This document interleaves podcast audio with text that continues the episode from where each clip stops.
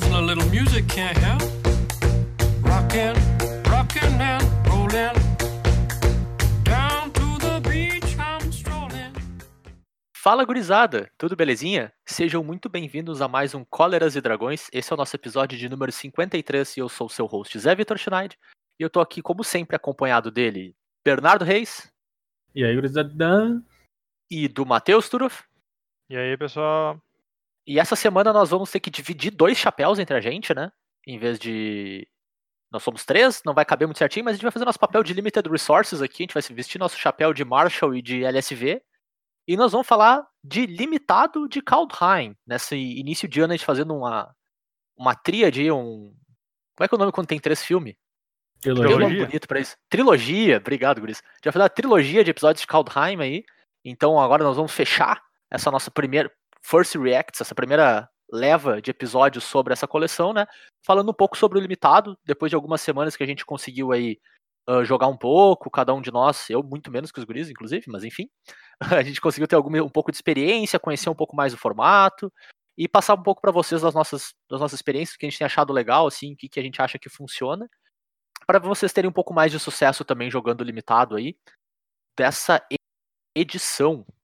Uma coisa que é importante ressaltar, e eu não tenho certeza dessa informação, então talvez o Bernardo me desminta daqui a pouco, mas todos os nossos drafts foram feitos na Arena, certo, né, Guris? Toda a nossa experiência de limitado da edição foi na Arena, né? Sim. Então tá, só pra garantir. Então toda a nossa experiência, tudo que a gente falar, tipo, ah, essa carta tá dando mais volta do que devia, é no contexto do Arena. Jogar desse jeito, jogar nessa proposição é com a vale a pena, é dentro da economia do Arena, então não, tipo, tem conhecimento aqui também pra quem joga no mall, mas algumas coisas não são diretamente aplicáveis ou não, não casam exatamente com, com o que tu vai visualizar dentro do mall, né, jogando, vai bem mais focado no Arena nesse sentido mas tem conhecimento bastante aqui em relação a arquétipo, a carta e tal, que eu acho que, que vale a pena independente do meio que tu tá jogando, né? É, e, e eu tenho que dizer o seguinte, a minha experiência em limitado, ela não só é no Arena, mas ela também é só com o melhor de um, né? Ah, tem isso, é relevante também. Porque, infelizmente, o melhor de três no Arena é quase injogável. Os malucos se puxaram pra fazer o melhor de três, não vale a pena. É financeiro, né? Vocês dizem, né, Guris? Exato. É, eu, eu concordo. É bem ruim, mas eu também só joguei melhor de um. Bernardo chegou a jogar melhor de três ou tu foi pro melhor de um também nessa edição? Cara, se eu tentasse jogar melhor de três no Arena, minhas economias iam pro espaço. Faz sentido. Então, no caso, todo mundo só arena, só melhor de um. Então tem coisas que não são diretamente aplicáveis em todos os cenários aí, né? Acho legal, vamos dizer assim, deixar isso claro do início, né? Para não ter nenhum tipo de, de discordância depois de avaliação que, que, em que isso é relevante, né? Uma carta que faz mais sentido numa melhor de três, por exemplo, talvez a gente não esteja valorizando tão alto assim quanto devia nesse contexto, né? Uhum. Mas então vamos lá, sem mais delongas, guris, vamos começar a falar pelos arquétipos. Começando pelos arquétipos de duas cores, então, para a para, a gente vai falar um pouquinho sobre cada um deles, pincelar rápido nos que não tem tanta coisa para falar e mergulhar um pouco mais fundo nos mais complexos. Vamos começar por Azorius, então, guris. O que que, que é a temática Azorius da edição? É, só dar uma breve explicação, tipo, não é necessariamente arquétipos em si, né? É as Claro. combinações de cores que a gente tá acostumado a fazer em draft. Os arquétipos se encontram dentro do que é previsto pelas incomuns. Então a gente vai a gente vai partir das combinações de cores aqui, que é o, o básico da, da edição. Tem uns arquétipos que envolvem mais que duas cores, né? Claro, a gente vai Ou, chegar então uma, ou, também. ou uma cor só também. Sim, sim. É só porque realmente a- as incomuns e que são de duas cores, né? Elas dão meio que Uhum. uma cara porque tu gostaria de estar fazendo caso tu esteja naquelas cores. Tu não é obrigado, né? Sim, Ninguém é obrigado sim, a fazer sim. nada. Mas elas te dão um norte, pelo menos, assim, e, e eu acho que isso vem como um framework. Cara, pelo menos uns três anos aí, quatro anos, que limitado tem mais ou menos essa cara, meio. Até meio cíclico, assim, sabe? Tem sempre uma incomum de duas cores para cada par de cor que te dá esse, essa bússola, né? Mínima. Ela, ela te dá uma noção do que tu quer estar fazendo com aquelas cores. Exatamente. Então, Azorius, só pra dizer que, que não tá muito diferente do que a gente tá acostumado, Azorius ainda é Flyers. Yay! Se teu plano ainda é usar Azorius e não usar Snow, tu, teu plano provavelmente vai envolver criaturas com voar. Tem diversas criaturas com voar que se encaixam nos outros temas da edição, por exemplo, o Mistwalker, que é uma criatura 3 mana 1 4 voar, que por 2 mana ganha mais 1 menos 1, só que ele é Changeling. Então ele Uhum. se encaixa no tema de gigante, ele se encaixa nos outros troços, mas ele é uma criatura que se encaixa no tema Azorius de criatura com voar. Tu tem o. O passarinho, cara. Como é que é o nome daquele passarinho? Aquele Pegasus. Tu tem o Pegasus, 3 mana 2-2, que diminui o cu- o custo de encantamento e artefato em 1. Então tu quer esse tipo de criatura flyer. Tu tem o boi. O boi 2 mana 06 bloqueia. Bloqueio. O boi 2 De mana fato. 06 não só bloqueia, como nessa edição ele tripula. Uhum. E ele tripula. E os dois veículos dessa edição são, são comuns. Então não é difícil conseguir eles. Tu tem um, um veículo Certo. da edição que ele é incomum, que eu acho que ele não é draftado o suficiente. Tá? Eu acho que esse Uhum. veículo ele não é draftado o suficiente. Que é o veículo do boi. Que é o veículo do boi, justamente. Sim. É, É, a- duas manas, é o 6, Ara- 3. Arado Colossal. É duas É. manas 6-3, veículo com tripular 6. O boi é duas manas 06 e tripula com a defesa. Então é o veículo do boi. Não necessariamente tu precisa do boi pra tripular, mas olha que ridículo é esse veículo se tu tripula. Quando ele ataca, tu adiciona 3 mana branca e ganha 3 de vida. Então, tipo, se tu consegue tripular isso aqui cedo, tu ganha uma Lotus. Uhum. Sim. E E 3 de além Se vida. der a disso- sorte de não precisar trocar com ele, né? Porque ele troca muito fácil, né? Não, mas mesmo que ele troque, com- cara, ele vai trocar por alguma coisa que tem no mínimo 3 de ataque. É, Não, sim, então, com certeza. Ele troca fácil, mas ainda assim ele. Às vezes teu oponente não tem 3 de força na mesa numa criatura só, e aí já é o Sim, suficiente pra justo. te fazer um 2 para 1 nele. Se tu Claro. não fizer um 2 para 1 nele, tu tá batendo 6, que é uma quantidade Uhum. bem grande de dano. Exato. Mesmo que tu troque por uma carta só do oponente, cara, ele era um veículo que custava duas mana. Se tu não teve dificuldade de tripular ele, é muita vantagem. Claro. E tu já ganhou a mana e tu já ganhou a vida. né? Sim. De fato, cara, faz sentido. Pra dar mais contexto no, no W aqui, então, a Incomum UW, a saga Incomum UW, né? Porque as, o pacote incomum que dá meio que cara as cores, ou ele é o pacote Snow, aquele de criaturas. Criaturas Uhum. Snow, é criaturas lendárias. Não necessariamente Snow, é criatura lendária. Tem as criaturas lendárias e tem as criaturas. e tem as, as sagas.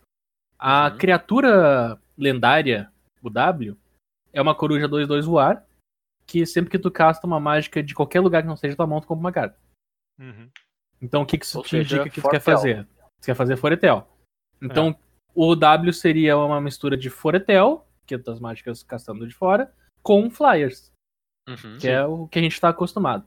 A incomum ah, Azorius é uma incomum de Foretel. Tu ganha 2 de vida pra cada carta em Foretel, tu adiciona duas mágicas pra castar, castar cartas assim, e tu devolve uma carta de Foretel do teu grave do tua mão. Não é a melhor coisa do mundo, também não é o que vai te fazer jogar de W. Uhum. É engraçado porque tem cartas que. Cartas, tem diversas cartas nessa edição que, é- que elas funcionam da seguinte maneira: elas não te fazem ser daquela cor, mas se tu tiver naquela combinação de cores, tu provavelmente vai conseguir pegar isso aqui. E elas são Perfeito. muito boas. E elas são boas. Então, tipo, essa, essa saga aqui, tu olha ela, não vai virar o W por causa dessa saga. Mas se tu tiver na combinação o W, tu provavelmente vai conseguir pegar essa carta aqui sem dificuldade se ela tiver no draft. E vai valer a pena usar, né? E vai valer a pena usar, exatamente.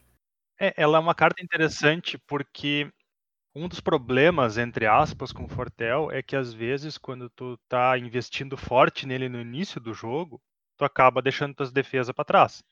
Uhum. E aí, tipo, tu pretende recuperar aquela, aquele tempo de jogo que tu perdeu conjurando tuas mágicas mais barato, né? Mas, tipo, teu oponente nesse meio tempo ele te causa uns 2, 4, até 6 pontos de dano, dependendo da agressividade do deck dele. Uhum. Então, tu conjurar uma magia que te dá 2 de vida para cada carta que tu colocou em Fortel, te deixa recuperar um pouco esse essa vantagem que tu deixou pro oponente. Claro. Em E aí o resto tempo, é só. menos, né? é, resto é só vantagem, né? Tu ganha uma Claro. mana a mais pra fazer uma mágica, tu, tu retorna uma carta pra ganhar. para recuperar a saga, no caso, né? Ganhar a carta de vantagem de volta. Então ela, ela funciona bem. Ela é bem sólida. Pra dar mais uma construção pro deck, a gente tem a principal comum azul, né? A que é o Corvo do Augúrio. 4 mana 3-3, uma criatura voar que tem profetizar duas mana, Foretel duas mana. Então ele é uma das, Acho que é a melhor comum azul. Esse corvo, provavelmente. Então ele vai ser bem disputado. Ele é uma carta que se pega cedo. Ah, daí a gente tem a. A outra carta que também é que disputa com ele a melhor comum azul, que é Behold the Multiverse. Que em português a gente traduz para contemplar o multiverso. Que é uma comum que é 4 manas instantâneas, scry 2 e compra duas cartas. E tem Foretel por duas manas. Essa é boa demais. Então, tipo, essas duas brigam pelo melhor comum. Provavelmente pro mesmo deck. Sim, com certeza. Sim. E, Mas são e- boas independente, né? mas são boas tu tá provavelmente usaria elas. Era Daí a gente tem a removal no, na forma do do Veredito de Ferro, que é instantânea que causa 5 de dano na criatura virada, que tem Foretel também. Tu pode usar o Bounding Gold, né? O, Uhum. É o, o prender que não visão. o- é o, pre- o prender que não deixa que não deixa tripular. Tripular também.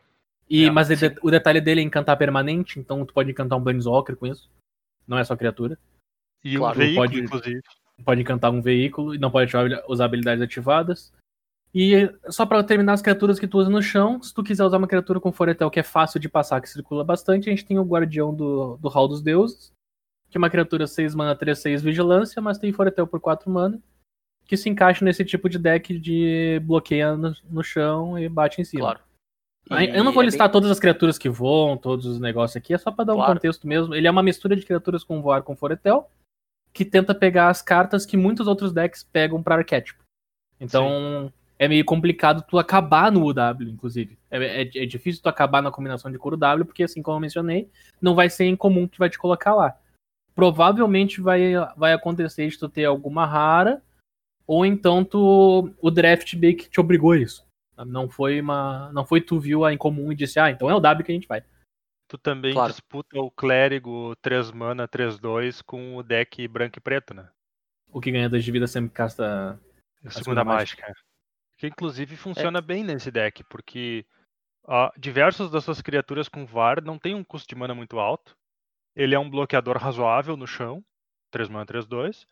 E ele te dá um pouquinho de vida pra te ganhar uma race contra o oponente. né?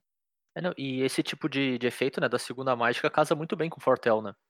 Tu deixa uma. Sim. Às vezes não é nem duas, mas tu deixa uma mágica com Fortel lá exilada, faz uma mágica da tua mão, faz a mágica que tava exilada, e tu ganhou um pouquinho daquele tempo que tu gastou lá no turno 2, vamos dizer assim, ou um pouquinho depois, né? Exilando a carta com Fortel. Sim. E, cara, é, é, é impressionante, né? Como Azorius Flyers, parece que a gente tem Azorius Flyers há umas oito edições, edições seguidas aí. E é sempre um plano razoável, pelo menos, né? Fly é uma mecânica muito boa. É Pois é. impressionante como Fly é bom pra limitado. Nessa edição é um pouco mais difícil mesmo de tu cair no Flyers. Eu não sei se é porque tem menos quantidade, eu não fui atrás de ver com certeza, mas a impressão que passa é que tem menos. A impressão que passa é que aparecem menos voadores pra ti. Uhum. Mas tem voadores escolher. bons, de, de custo baixo com poder razoável, assim. Sim. Tipo, 4 mana, 3-3 voar é bem forte, sabe? Se aparece uma criatura com voar na tua mão, ela é boa. As criatu- não- eu acho que não tem uma criatura com voar ruim nessa edição. Sim.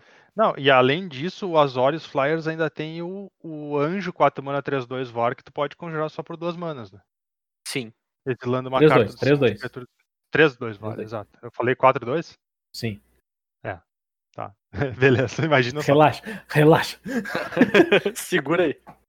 Já é bom o suficiente já, né? 3-2. Exato. Mas beleza. Vamos seguir adiante pro Dimir?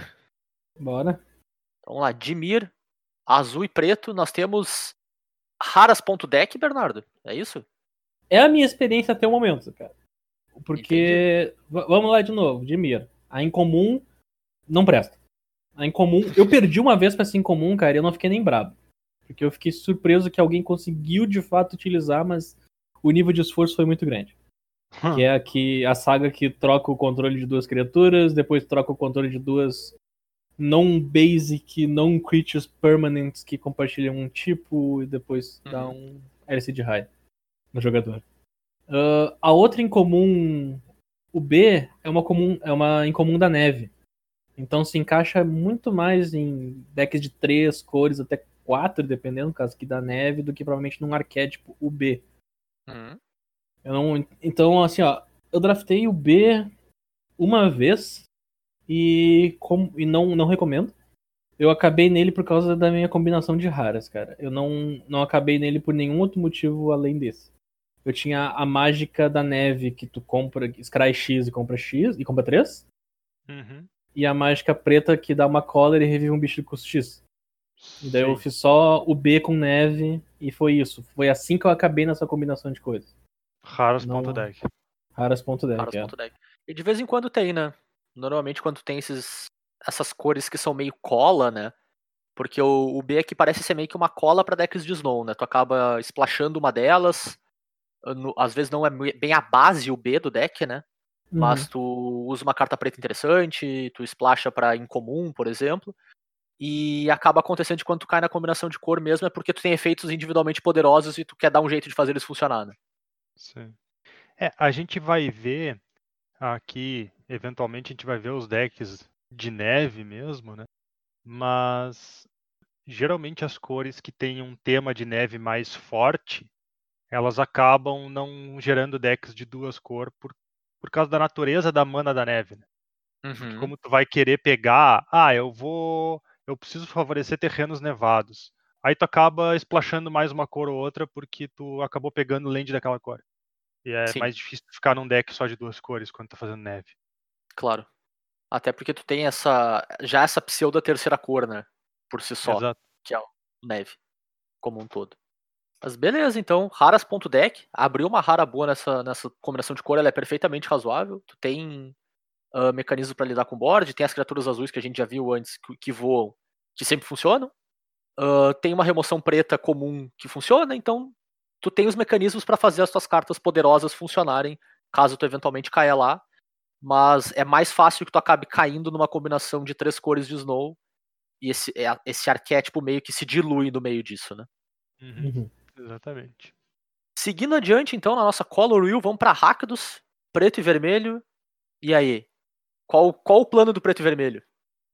Cara, na minha experiência, o plano do preto e vermelho é perder a partida. Rápido, inclusive. Tipo, e, e perder mesmo, não é brinquedo. Porque se É o tu. Deck rápidos. Se tu É. olhar, por exemplo, a saga Rakdos, é que na verdade eu tenho a impressão de que Rakdos ficou um pouco pela metade nessa parte, nesse, Ficou. nesse formato. Ficou, ficou, ficou. Porque tu tem algumas cartas que querem que tu sacrifique criaturas. Mas tu não Uhum. tem criaturas que querem ser sacrificadas. Todas as tuas criaturas que tu faz, exceto o, o elfo duas mana 1 que exila, que descarta uma carta da mão do oponente, ela tu quer ter ela na mesa pra fazer alguma coisa. Uhum. E aí tu acaba, tipo, ah, tá aqui o teu payoff, sacrifica uma criatura, sabe? Fica meio perdido, assim, tu não, tu não gera Sim. valor, tu não consegue botar pressão suficiente no teu oponente. Ele era pra ser um deck agressivo, acaba sendo mais ou menos. Ele meio que sofre aquele negócio de metade de uma mecânica que a gente já conhecia, que é de roubar a criatura e sacrificar, Aham. com a outra metade de deck agressivo, e daí meio que nenhuma se completa. Uhum. Daí Pois tu, é. tu se torna muito dependente de equipamento, cara. Muito dependente de equipamento. O equipamento vermelho de uma mana. Uma mana equipar um que dá mais um mais um e a criatura, quando se é bloqueada, dá um de dano. Tu, Aham. meio, que, tu meio que precisa de quantidades disso. Pra Claro. fazer as tuas criaturas valerem a pena. Tu vai Mas ter. agora, me- né? É, tu vai ter meia mecânica de várias coisas. Tipo, tu tem meia mecânica de duas mágicas. Tu tem meia mecânica de. de, de neve, quase. Uhum. Tipo, tu- meia mecânica de Foretel, meia mecânica de gigante. Então, tipo, tu tá num, num limiar muito tênue. É- é- Eu acho que ele sofre do mesmo problema do, do deck de Mir. Ele tá aqui mais pra completar as outras coisas do que pra ser propriamente ele mesmo. É, ele não tem cartas boas dele. Isso, a saga Rakdos é muito boa, tá? A saga Rakdos é muito boa. Pois é, Ela eu é ia te perguntar te isso. puxa. Ela é, porque eu olho pra ela, cara, e eu penso assim que ela é toda muito controlada pra não te dar valor demais. Ela me parece um pouco underpowered no, no É just- processo, assim. Então, é justamente esse negócio que a gente tava falando. Se tu, se tu tem alguma criatura, tipo essa que o Turo falou, que é duas mana um, entre jogo oponente sacrifica, descarta uma carta, tu já Uhum. tem uma criatura perfeita pra iniciar a tua saga. É Claro, isso que tu precisa. concordo. Concordo. Entendeu? Ela Porque- não vai se, ela não vai trabalhar sozinha. Tá? É, mas é, a- é a isso que tá que chamando eu- a atenção, eu acho. A sensação que eu tenho com ela é que ela te pede demais pra funcionar. Ela podia pedir um pouco menos. Porque assim, vamos passar Sim. por ela rapidinho só pra, só pra justificar Uhum. isso, né? Quatro manas, ah, duas e Rakdos. No primeiro capítulo, tu pode sacrificar uma criatura. Se tu fizer isso, tu dá 3 de dano no alvo. O segundo capítulo é cada jogador descarta uma carta. E no terceiro capítulo, tu revive um bicho com marcador mais um mais um e ele ganha ímpeto. Um bicho teu, né? Do teu cemitério. Ah, cara, eu, eu acho que tanto o primeiro quanto o segundo capítulo, os dois te pedem que tu invista recurso demais nela, assim. Porque, vamos lá, tu já pagou 4 mana por uma carta e tu ainda tem que botar, entre aspas, mais uma carta nela. No primeiro capítulo, senão ela não faz nada. No Uhum. segundo capítulo, tu bota outra carta nela, porque tu também descarta. Uhum. E aí no terceiro capítulo, tu recupera uma carta de volta, o que é bem relevante, direto pro jogo, maior ainda. Não, não só tu também descarta, mas pela natureza do segundo capítulo, dependendo do momento do jogo que tu tá, só tu descarta. Sim. Também tem essa. Porque o teu oponente pode não ter carta nenhuma na mão, mas tu vai comprar a tua carta antes de disparar o capítulo. Então, tu, Sim, a menos que tu compre uma instantânea, tu vai ter que descartar, mesmo que tu não tenha Claro. carta nenhuma. O, eu vou adicionar aqui uma coisa pra vocês que eu, eu tava esperando o momento certo. O Rakdos ele sofre de um problema que tá nessa edição, que o preto é ruim. Cara, É. o preto é muito ruim. ele é um pouco A abaixo preta é mesmo. muito ruim. É muito abaixo dos outros. Tu ter que usar isso aqui é um problema. As comuns pretas não são boas. É possível que a melhor, que a melhor comum preta, cara, não seja nem a removal que exila criatura Planeswalker. É, essa é a parte bizarra do troço. Eu tava pensando, e é engraçado, porque quando tu falou, bah, o preto é ruim, me veio na cabeça direto um monte de carta preta que não parece ruim, certo? Mas aí eu parei pra pensar, cara, tudo bem, a, a cor tem algumas cartas que não são ruins, nem de longe são ruins, Uhum, mas ela parece que ela não tem aquelas cartas do meio, uhum, sabe? entendi. Parece que ela, ela perde quando tu chega no segundo nível, tipo, que tu tirar, ah, eu, eu separei as quatro melhores cartas preta aqui. Quando tu começa a olhar pro resto, que não é as quatro melhores cartas preta, as cartas são abismal. Sim, Então ela não tem, ela não tem corpo, ela não tem como botar corpo dentro de um deck. Ela te ajuda em- com alguma meia dúzia de efeito, mas tu não pode usar ela pra fazer base de nada. Sim. E a gente não chegou no arquétipo por si só ainda, né? Mas ela tem muita comum preta que tu precisa estar no elfo pra funcionar direito. E aí não tem casa no resto, né? Sim, Meio que não, isso. não encaixa com o resto. É, às vezes, quando tu tem uma tribo só representada dentro de uma edição, acaba acontecendo essas coisas, assim. Quando não é uma coleção tribal por si só, porque daí tu não tá draftando cor, tu tá draftando tribo mesmo, sabe? E aí, quando tem uma perdida no meio de uma edição que não tem esse enfoque tão grande, acaba acontecendo isso mesmo. Tu precisa forçar a tribo a funcionar, e aí, por consequência, a cor perde muito, né? Porque, vamos lá, essas cartas do meio que tu disse que estão faltando, elas se tornam cartas do meio prestativas quando tu tá naquela tribo. Se tu não tá, tu te ferra. Vamos sair do, do Rakdos e ir pro BG, então? Pra gente falar sobre isso? Não, vamos em ordem, vamos em ordem. Vamos seguir aqui a ordem da coisinha. Era só pra perder, só pra seguir a linha de raciocínio mesmo. Então vamos seguir a outro raciocínio, foda-se a ordem. Ah, Eu, eu, eu achei razoável. Eu tava Cara, tentando. seguir- me- Cara, tu sabe que eu vou querer falar de elfo, né, cara? Eu tava tentando me convencer a seguir a ordem. Eu tava falando pra mim isso, mas vamos lá, elfo. Não, mas, BG. cara, o, o importante é a gente seguir a ordem aqui pra gente continuar falando mal das coisas, quer dizer, elfo. Eita! Ou, ou. Ô. BG, então. BG, como o Zé comentou, é, é um, um dos poucos arquétipos tribais que tem na, na edição. Não necessariamente que tu tenha que ser elfo, dá pra fazer deck BG sem ser de elfo. Inclusive, tem poucas cartas que te pedem a palavra elfo, Uhum. nela propriamente falando. A gente tem um feitiço que tu mila três cartas e devolve um terreno ou elfo do cemitério pra mão, que até agora eu não consegui usar essa carta, mas eu acredito que ela seja válida, mas até agora eu não consegui, e não foi por falta de tentativa. não foi por falta de tentativa, eu realmente tentei, pessoal, eu falhei, desculpa, não deu pra usar. eu me esforcei.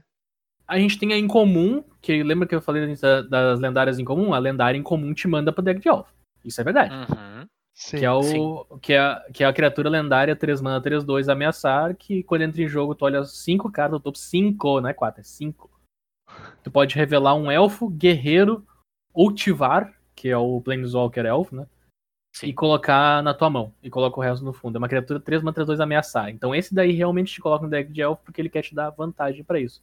Agora, as cartas de elfo, elas são raras. Pois Então- exatamente. As É isso. boas, né? É. Agora que tu falou, eu ia, eu ia comentar se tu não comentasse.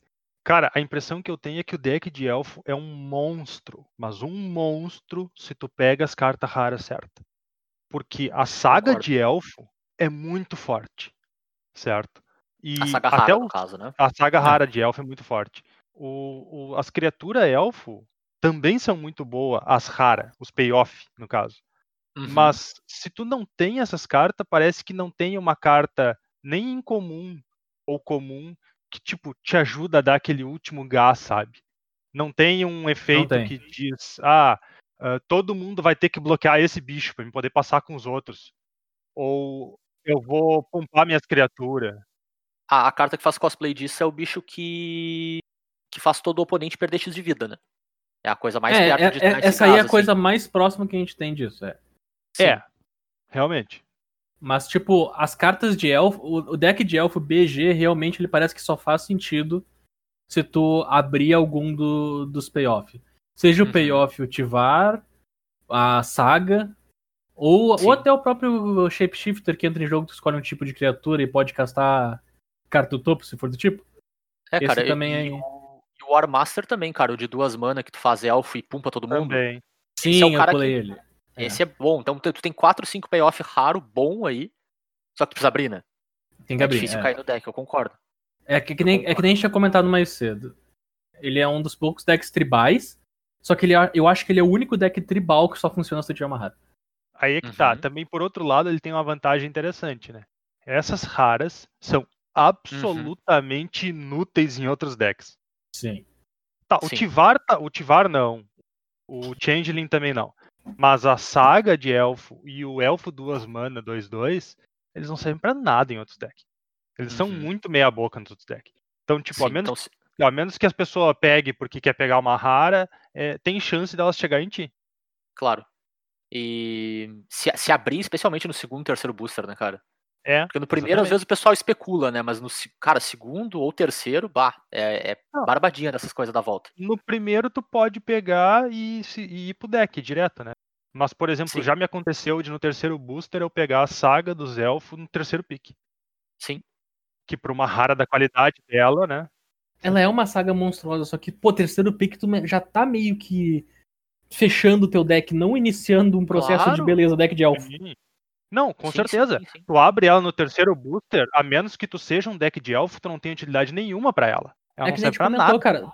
O BG, tu provavelmente só vai parar no deck de elfo se tu tá com uma rara. Tu não vai tá fazendo um deck de elfo e daí abrir a rara. Tem isso. Sim, concordo. Mas ao mesmo tempo, se tu tá no. Se tu tá num deck de elfo ali, mediano, né? ah, As tuas cartas de cola ficam bem melhores, especialmente no preto. Eu acho que as do verde são mais razoáveis nesse sentido, mas as do preto, tu tem algumas cartas comuns que ficam bem mais valiosas, assim. E, Hum, com certeza. e, aí, e aí dá esse. Dá essa cola pra cor que tava faltando quando a gente tava falando do Rakdos, né? Que tu tem Uhum. um, um tier médio bem mais médio. Bem mais um razoável. Exemplo assim. razoável. Um exemplo razoável é a carta que revive duas criaturas se elas compartilham um tipo de criatura. Uhum. Tu pode mão, né, muito no bem em outros. É, ela revive pra mão. Ah, tu pode usar ela muito bem em outros decks, mas no deck de elfo, tu tem 80, 90% de chance que ela sempre vai trazer dois bichos de volta. Claro. E, e só pra dar uma- mais uma coisa no BG, que eu falei que não precisava ser de elfo, cara. Se tu tá no BG, é provavelmente porque tu abriu a saga em comum, que ela só é boa. Uhum. Eu A saga em isso. comum BG, ela é só boa, cara. Destrói É, eu- um eu- land permanente, tu procura uma floresta e teus bichos ganham toque mortífero. Sim. Então, tu sabe o que eu achei interessante? Na minha experiência, pelo, pelo Busque uma Floresta que ela tem escrito nela e o fato de que as Land Nevada tem tipo nessa edição, né? As Uhum. Land Dual, ela acaba caindo melhor nos, nos deck Nevada de novo. Sim. Sim. E, cara, eu quero, eu quero só fazer esse paralelo, então. Já que a gente pulou direto do Rakdos pra cá pra, pra tentar fazer esse, esse comparativo entre eles, né? Hum. Pegando as duas lendas, as duas te puxam pra dentro de um arquétipo, certo? Só que uma Uhum. delas é claramente melhor que a outra, na- naquele arquétipo, né? Até porque o arquétipo acho que tem mais suporte. E aí quando tu olha para as duas sagas as que são um pouco mais genéricas e talvez funcionem um pouco melhor sozinhas, a BG é diretamente melhor que a Rakdos também. Então, além, além da, da dificuldade de tu entrar no arquétipo e dar o suporte, quando tu tá ela ainda tá underpowered em relação ao resto. Sabe? Então Sim. acaba ficando pra trás, né? Cara, a saga BG, se tu, se tu tem preto e tu tem verde, acabou. É o único motivo que tu precisa pra jogar com ela, sabe? É Exato. isso. Deu. Chega a ser. Chega a ser ridículo quão fácil é de fazer ela funcionar quando tu Não, compara com a outra, né? Ela é boa o suficiente pra ser motivo de tu botar verde no teu deck que tem preto ou botar preto no teu deck que tem verde. Sim. Sim. E Exatamente. só, e só pra dar um pouco mais de cara que eu falei que tu podia fazer BG sem ser de elfo, a melhor comum verde é um lobo. Sim, Ah, sim. é verdade. Sim. O de 4 mana, né? É. 4 mana é 3-3 no jogo compra uma carta. E Fortel por 2 ou 3? Uhum. Dois. Dois. 2, né? É, É, bem o bicho é bom. bom Aquele lobo é muito bom. É, cara, então estamos aí. Verde é a cor mais quente, né, cara? Vamos lá, então. Agora a gente volta pra ordem, rebobina a parte que eu disse que não tem mais ordem. E nós vamos pro Gru. Vamos seguir no verde aí. Verde com vermelho, guris. O que, que o, o Gru quer fazer nessa edição? Vamos lá então, Gru. O que, que o Gru é nessa edição? Ele é mais um membro das orgulhosas companhias Snow. tá? Ele tá incluso no, no pacote da neve. A lendária Gru é provavelmente a melhor lendária pro arquétipo de Snow. Então a gente não inclui aqui, que é a Svela. A gente vai falar mais dela depois, eu vou deixar só o teaser aqui. A saga Gru. Mas assim, eu, eu quero, quero só Hum. fazer o subtítulo dela, em homenagem ao nosso gloriosa lenda inspiradora Carinha do TikTok da cerveja. Ela é muito boa. Essa é boa. Essa é boa. a saga Gru é uma das melhores sagas junto com a BG no vazio, assim. Uhum. No vazio, a, a saga Gru, ela é muito boa. É duas mana, faz a- uma criatura tua lutar com uma outra, adiciona uma vermelha e coloca dois marcadores numa criatura tua, e daí tu ganha vida igual maior poder. Cara, por duas manas, é uma removal e uma criatura tua ganha dois marcadores e tu tem uma vermelha. Sim, Sozinha sim. ela já é sensacional. O que, que a gente tem pro plano, pro plano Gru, então? Que a gente sabe que é porradaria. Nós temos remoções boas, porque as remoções vermelhas são ótimas. Então a gente tem Demon Bolt, a gente tem Squash. A gente vai ter um mini, mini arquétipo de gigante aí, justamente pro Squash. A gente vai poder usar uma das cartas verdes que domina board state, que é o Vorme 6 mana 6-6, que ganha, no jogo ganha 4 de vida Que é muito Por- bom. por causa do tamanho das criaturas nessa edição e por causa da maneira que as removals funcionam, a criatura 6 mana 6-6, que não tem texto aqui, ela ganhou 4 de vida quando entrou, ela domina o board. Ela se torna extremamente dominante. Nós Uhum. temos pelo menos mais duas cartas de luta no verde. Uma delas sendo comum, que dá um marcador pra criatura tua, e tem Foretel e pode ser cuidado por uma verde. E até o por Então- um, né, cara. É, então, É. tipo, o pacote de remoção RG é muito bom. A gente tem o Lobo, que nem a gente mencionou, que é uma das melhores comuns verdes pro negócio. Eu tô tentando focar aqui longe das cartas da nevadas, tá? Só Uhum. pra dar um, uma ideia do que, que o pessoal vai, vai encontrar barra procurar. O, o RG também é um dos decks que melhor usa uma carta em comum que eu achei que ia ser. Eu até achei que ela ia ser melhor na edição do que ela, tipo, acabou sendo. Mais pelo tamanho da criatura, que é o bicho 5 mana 5-4. Quando morre, busca uma criatura com defesa 6 ou mais do teu deck e bota na tua mão. Sim. Esse, o esse bicho, cara, esse bicho, honestamente, eu vejo ele passando. Eu deixo passar. Mas Exato, volta e meia, daqui a pouco eu pego ele, coloco no meu deck e ele funciona. ele é bom. O problema é que tem muito poucas criaturas com defesa 6 ou mais pra te pegar pra botar no deck. Sim. que faz sentido usar, entende? Então ele acaba ficando sem muito alvo. E o RG usa isso, tipo, ele é um dos melhores decks pra usar esse tipo de efeito. O que, que, que o RG faz muito bem também? O RG ele usa muito bem equipamento. Nós Uhum. temos o- um, um ciclo de equipamentos aqui que tu pode pagar um custo a mais e ele entra com um token de criatura anexado. Uhum. É, esses, esse ciclo em comum aqui. O, eu tava conversando esses dias com o Turo qual era o melhor desse ciclo e qual era o pior. E daí eu tava comentando com ele que eu achava que o pior equipamento desse ciclo era o verde. Mas a moral é a seguinte, cara. Ele é o pior desse ciclo, só que se tu tiver no verde, tu tá feliz de ter esse equipamento. Sim, Sim. tá? definitivamente. Não, mas, não, mas não é esse equipamento aqui que vai te lançar pro verde. É, Uhum. é meio que esse o detalhe do troço. Os equipamentos, esses esse todos, são bons, entre aspas, porque o verde é o que tem o menor, menor valor. Ele é um, um equipamento de uma mana que tem que equipar três. Então ele é 3 mana pra equipar pra dar mais 1, mais 2 e alcance. E tu pode pagar 2 mana quando ele entra em jogo pra botar um elfo 1. 1. Então tu tá pagando 2 manas por uma criatura 1, 1 ou 3 mana pra equipar mais tarde. Se tu parar pra ver, ele realmente é um dos piores dos 5. Mas se tu tá no verde, tu vai usar esse cara, só que esse cara não vai te puxar pro verde. Deu, falei sobre Claro. o equipamento. Mas agora Uhum. voltando. Os equipamentos são muito bons nesse tipo de deck, porque tu vai ter que usar cartas que são pra outros arquétipos, né? Tu vai ter que usar cartas de outros arquétipos e, e elas não vão ter interação entre si, elas só vão ser criatura. Então tu vai ter que fazer a criatura ser grande, pra te poder passar por cima. E é nesse momento que os equipamentos se encaixam muito bem na hora de fazer. Ah, eu não tenho essa energia, mas eu tenho o poder da porrada. E o poder da porrada. Como que tu não É tem a violento. sinergia, cara? É a sinergia da tua mão com a face do teu oponente. E elas encaixam perfeitamente bem. Cara, eu acabei de passar por uma carta aqui, eu vou ter que fazer um disclaimer lá do W Flyer. Hum. O W Flyer. O W Flyer é muito bom como deck, né? A gente comentou mais cedo por causa das criaturas com voar. Por quê? Porque a aranha dessa edição é 4-2. Sim, Tá, justo. tu podia ter dito porque a aranha dessa edição é ruim. A, a aranha dessa edição é 4-2. Ela não bloqueia. Nada. Então as criaturas com voar nessa edição, elas são muito boas. Muito boas Sim. mesmo. Porque a tua aranha troca a Tanto criatura que, com voar. tu, tanto que tu comentou, né? Que o, o equipamento verde é muito bom no deck verde, porque ele é exatamente o que tu quer. E ele é exatamente o que tu quer porque ele é a melhor carta com alcance da edição, né? É. Sim.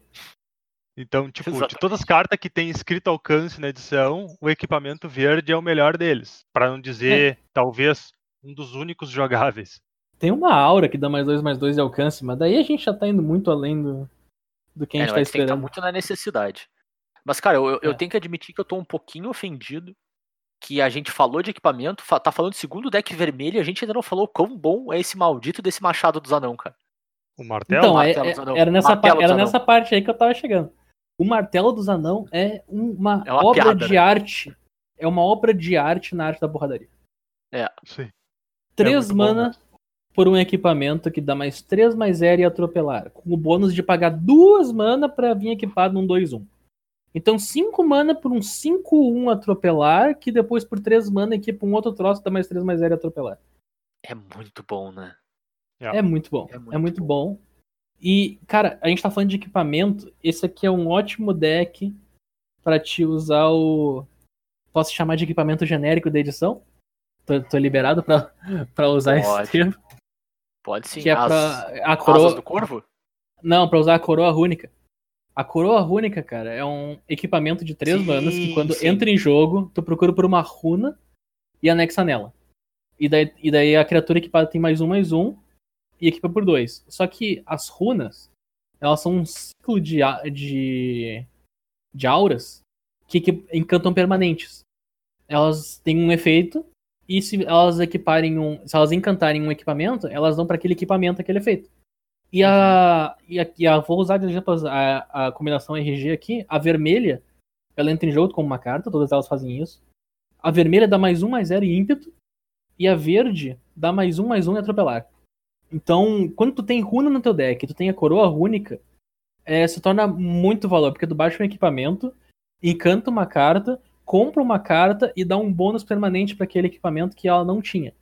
Uhum. Agora, de repente, o teu equipamento dá mais dois, mais um, por causa que a coroa já dá mais um, mais um, e ímpeto pra qualquer criatura que ela equipa.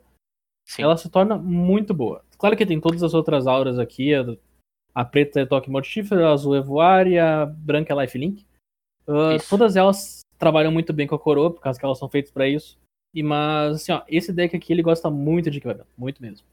Ele gosta muito de atropelar, né? Sim. E mais um arquétipo com Snow, né? Mais um arquétipo com Snow. E deixa eu perguntar um negócio assim, só por para levantar a bolinha pra vocês. Eu não faria isso, né, mas perguntando pra vocês. Ahn, num cenário onde tu tem uma ou duas coroas rúnicas dessas, tu jogaria com uma off-color rune, caso tu não encontrasse um- uma quantidade razoável da que tu quer? Tipo, tu encontrou só uma da verde, vamos dizer assim. Sim. Tu, jo- tu jogaria com uma off-color? Sim. Tipo uma azul? Dependendo do defeito, sim. Acho que eu acho que valeria a pena, Zé, porque como a gente tá numa combinação RG que tem um subtipo de Snow, tu vai Uhum. querer pegar Tem em algum chance, momento claro. terreno Snow. Isso inclui Shimmering, Shimmer Drift Veil, que é o terreno que entra em jogo tu escolhe uma cor, Uhum. e ele é Snow. E inclui todas as duais comuns de duas cores que são Snow também, que tu pode vir a pegar pra fechar. Então é Claro. possível que tu tenha como conjurar aquela mágica, mesmo não, não sendo teu propósito splashar ela. Sim. Porque eu ia dizer, a azul. A azul parece perfeitamente razoável no teu plano, né? É. A runa azul com certeza é uma das melhores. Porque se tu tem um, um deck, ele tá tentando fazer criaturas maiores que o teu oponente. né? E aí, então se tu tem uma mesa cheia de criatura maior que o teu oponente, tu provavelmente não vai ser atacado. Vamos colocar dessa forma. Só Sim. que às vezes tu não tem também, tu não tem um ataque decente, porque o teu oponente faz alguns bloco duplo e tu tu perde teus bichos. Então tu fica naquela trava tra, travaceira, né? Nesse sentido que eu gosto, eu- as poucas vezes que eu joguei com RG, eu achei razoável, bem interessante até o equipamento de duas mana que dá mais um, mais zero e Voar. voar. Porque daí Uhum. tu coloca um, um bicho teu no ar e aquele bicho termina com o jogo, né? E nesse sentido também, a runa azul também funcionaria como uma runa ah, off-color para colocar, porque dá voar, né? Claro. Eu, ia- eu ia comentar com esse equipamento aí, ainda bem que tu falou. Na última edição, eles botaram um equipamento similar e o pessoal tava usando ele pra esse propósito. Era tipo, meu deck RG era muito bom, mas perdia pra criaturas com voar, então eu vou colocar essa maneira aqui de ganhar o jogo se o board ficar preso. Ou então evitar evitar perder pra criaturas com voar e assim vai. Nessa edição eles deram uma nefada nesse equipamento. Sim, ele ficou Esse um equipamento é uma, mesmo. uma maneira fadinha, mas ainda assim ele vale a pena, que nem a gente tava comentando, porque voar tá bom demais. No pun intended, mas ele te dá o alcance pra fechar o jogo, né? Muitas vezes. Sim. Mas bora lá então. Além do Gru, nós chegamos no Selesnia, no verde e branco. Que parece ter um plano muito parecido com o Rakdos, né, Grus? É, é, exato. É, as cores são exatamente de- de- o oposto, praticamente, mas o plano é perfeitamente idêntico. Assim, Celestia eu acho que tem a melhor saga em comum. Depois da BG. Eu acho que é a segunda melhor, melhor saga saga. em comum, então. É, é que talvez. É que sim, é que a BG depende de contexto, né? Porque Sim, destrói permanente. Né? Então, tipo, a saga Celestia, cara, ela é muito boa. Muito boa mesmo. Qualquer outra edição que tivesse essa saga aqui, ela seria roubadaça. Mas Uhum. nessa edição, Celestia é muito abaixo. Nossa, é abaixo. É engraçado porque não só a saga Celestia, a criatura lendária Celestia também é muito boa. O bicho É. 5 mana 2 3 que quando entra um- em jogo um terreno, tu faz uma criatura 1 e ele dá mais um mais um pra criatura, ele é muito bom. Só que o problema é que o Celestia, ele sofre de um, da, tipo, ele não tem identidade. O deck tenta, tipo, puxar pra tudo quanto é lado, ele não tem um foco. Ele não sabe se ele vai querer fazer uma board grande e pompar as criaturas dele, ele não sabe se ele vai querer colocar marcador nas criaturas e fazer um bicho grande. Ele não ele não sabe o Não- que ele tá fazendo direito. Ele não, tem sabe se vai querer fazer aura, se vai querer. Se vai querer ir pros lados, se vai querer ir pra cima. Uhum. Pois é. E aí tu acaba ficando com um deck que não tem uma identidade razoável, né? Tem um monte de criatura que não funciona muito bem com a outra. Então, por exemplo, tu pode ter uma criatura que em diversos decks seria muito boa, ah, que é o bicho 3 mana 2-2, que com um Boast ele dá mais um mais um pra todo teu time. Então, Sim, tipo, se tu, sim, tem, sim, se tem um baita time, isso é um baita criatura, certo? Só Claro. que aí as tuas outras duas criaturas é uma 3-2 e uma 5-5. Então tu não tá exatamente pumpando um time, tu não tem diversas 1-1 ou 2-2 ou uns bichos no ar ou coisa parecida, sabe? Claro. É, tipo- Ele é um deck perdido. Tu vai acabar no Celestia porque tu começou com um Usher of the Fallen, que é uma mana 2-1 que no boost coloca token 1, e daí tu largou um equipamento nele, ou então teu deck tem muitas cocotas de uma mana que o Zé adora. O Zé separou elas, Ah, do ela limitado inclusive ele é bom, no- pô. Limitado no é negócio. boa.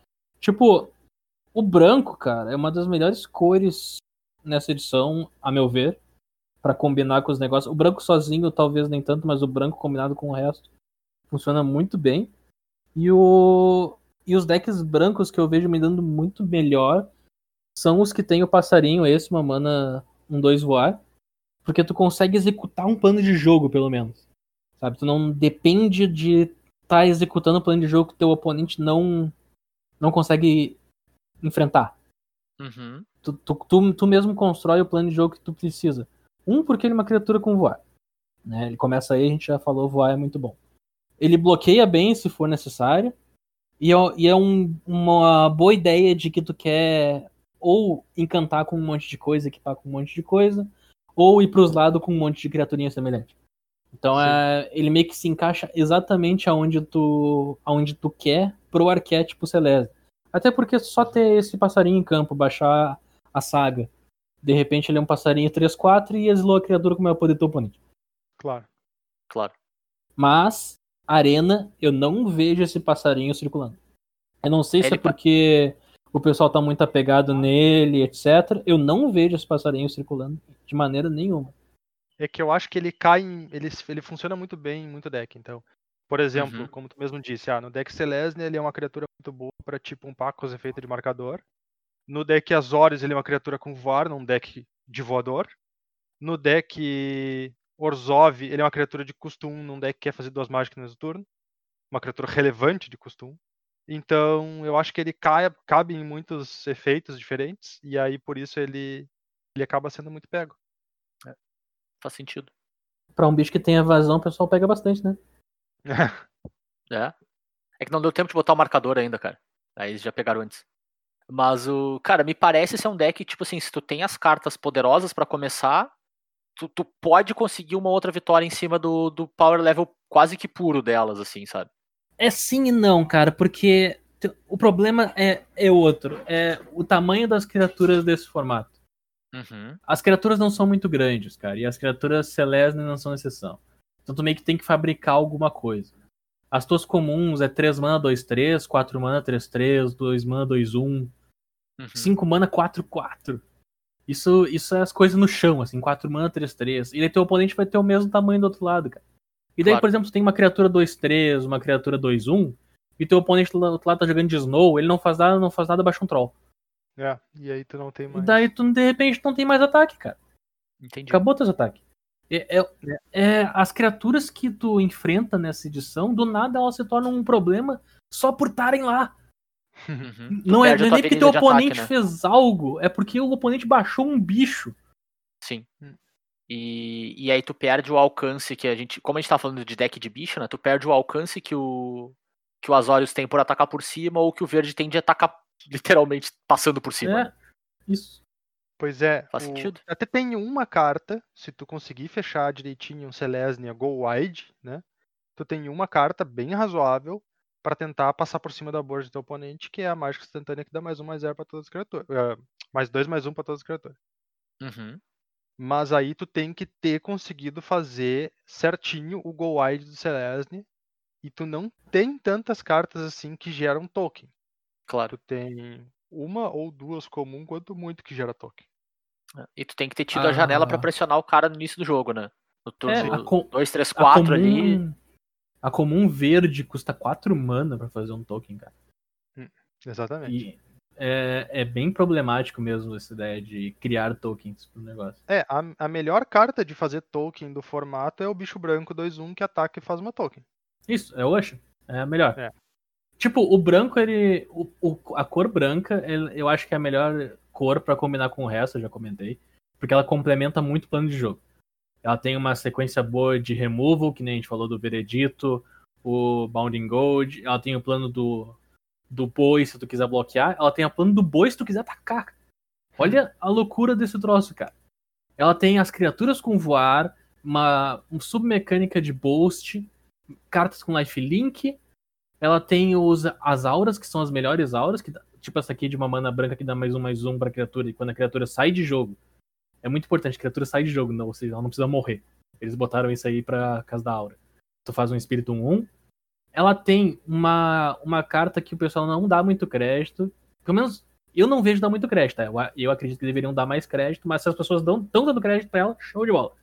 Que é o, a instantânea que tem Foretel, que dá mais um, mais um igual pra uma criatura. Tá? Essa aí, a Foretel é uma mana branca, cara. Uma mana branca, a criatura É ganha muito mais um, mais barato, um né? igual pro duplo. É muito barato pra uma coisa que pode acabar o jogo. Sim. Então, tipo, É difícil é uma jogar em torno. é difícil jogar em torno. É uma cor muito forte pra complementar plano de jogo. Uhum. Então, se os meus melhores decks têm sido decks com branco. Pois Só é, não então. com verde junto. branco, o branco ele é uma cor boa no formato, sem sombra de dúvida. A questão é que dessa vez o branco e verde ele acaba não fazendo nada muito melhor, na verdade nem melhor do que o Boros, por exemplo. O Boros trabalha melhor o mesmo estilo de deck. Sim. Já é que o Boros. Pode ser. Já vamos pro Boros então? Vamos pro Boros, vamos junto. O Boros, então, como a gente tava falando do branco, o Boros trabalha muito bem com os equipamentos que ele tem. Sim. O que o Celeste não tinha. Os equipamentos Boros, principalmente o equipamento vermelho comum, que dá mais um, mais um e. Por uma mana. quando- e- É bloqueado da onde dano. Exatamente. Então tu consegue transformar as tuas criaturas que são do mesmo tamanho do teu oponente numa um pouquinho maior. E isso é o suficiente pra passar por cima. Sim. Além disso, tipo, tu tem, como a gente comentou, tu, tu tem o bicho branco na edição que faz token, mas o vermelho também tem uma criatura bem razoável que quando tu faz boast ele gera uma token, que é uma 2 mana 2-1, que gera uma, ma- uma token 2-1 por 3 mana.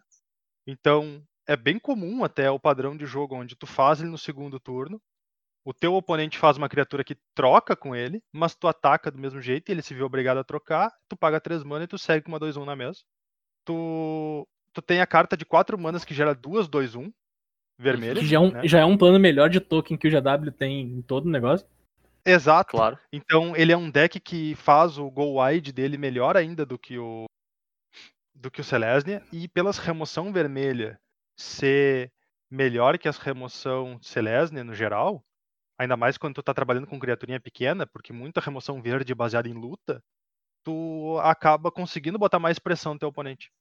Claro. O, o Boros também ele tem o bônus da, da criatura lendária, cara.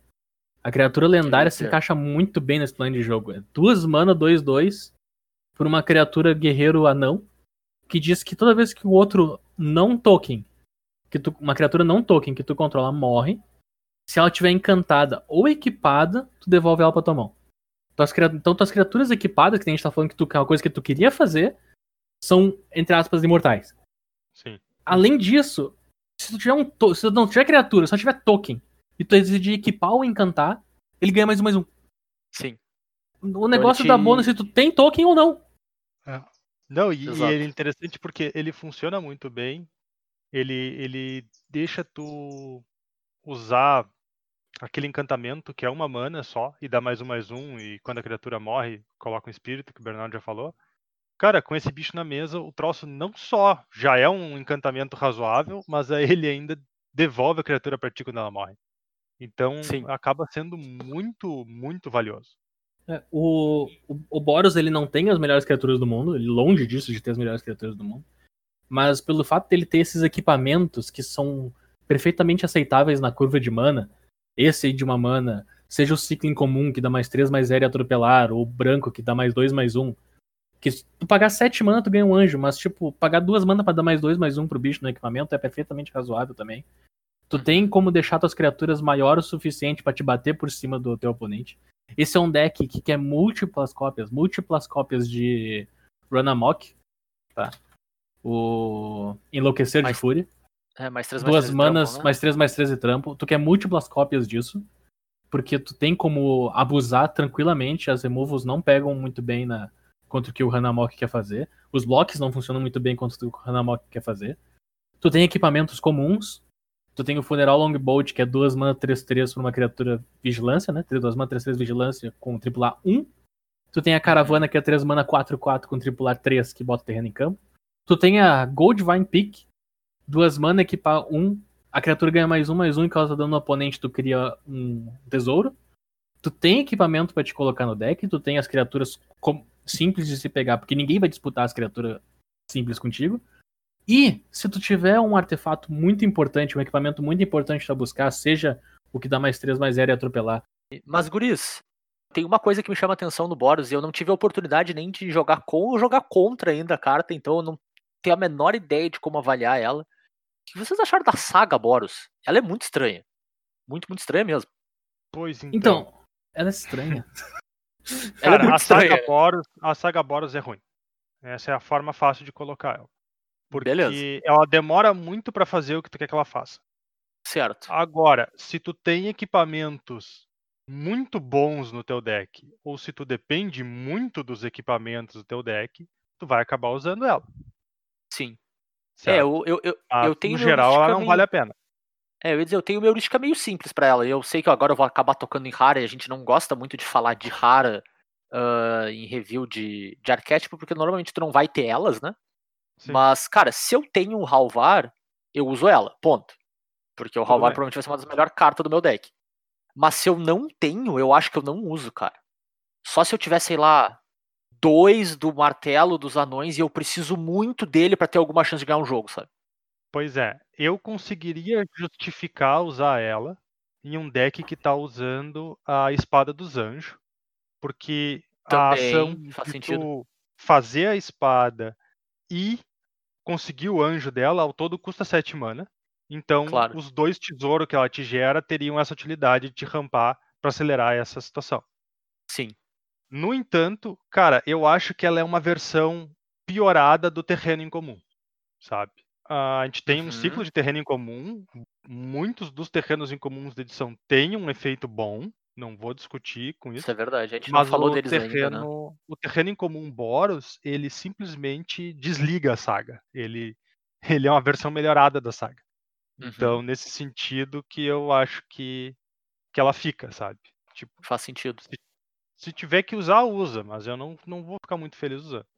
Claro, faz sentido, cara. Faz sentido mesmo. Ele, ele, é, ele é difícil de avaliar, cara. Assim, eu, eu acho que eu só usaria com o Halvar mesmo. Se eu tenho Deus, eu justifico usar a saga, porque, bom, ele é bom pra caramba, né?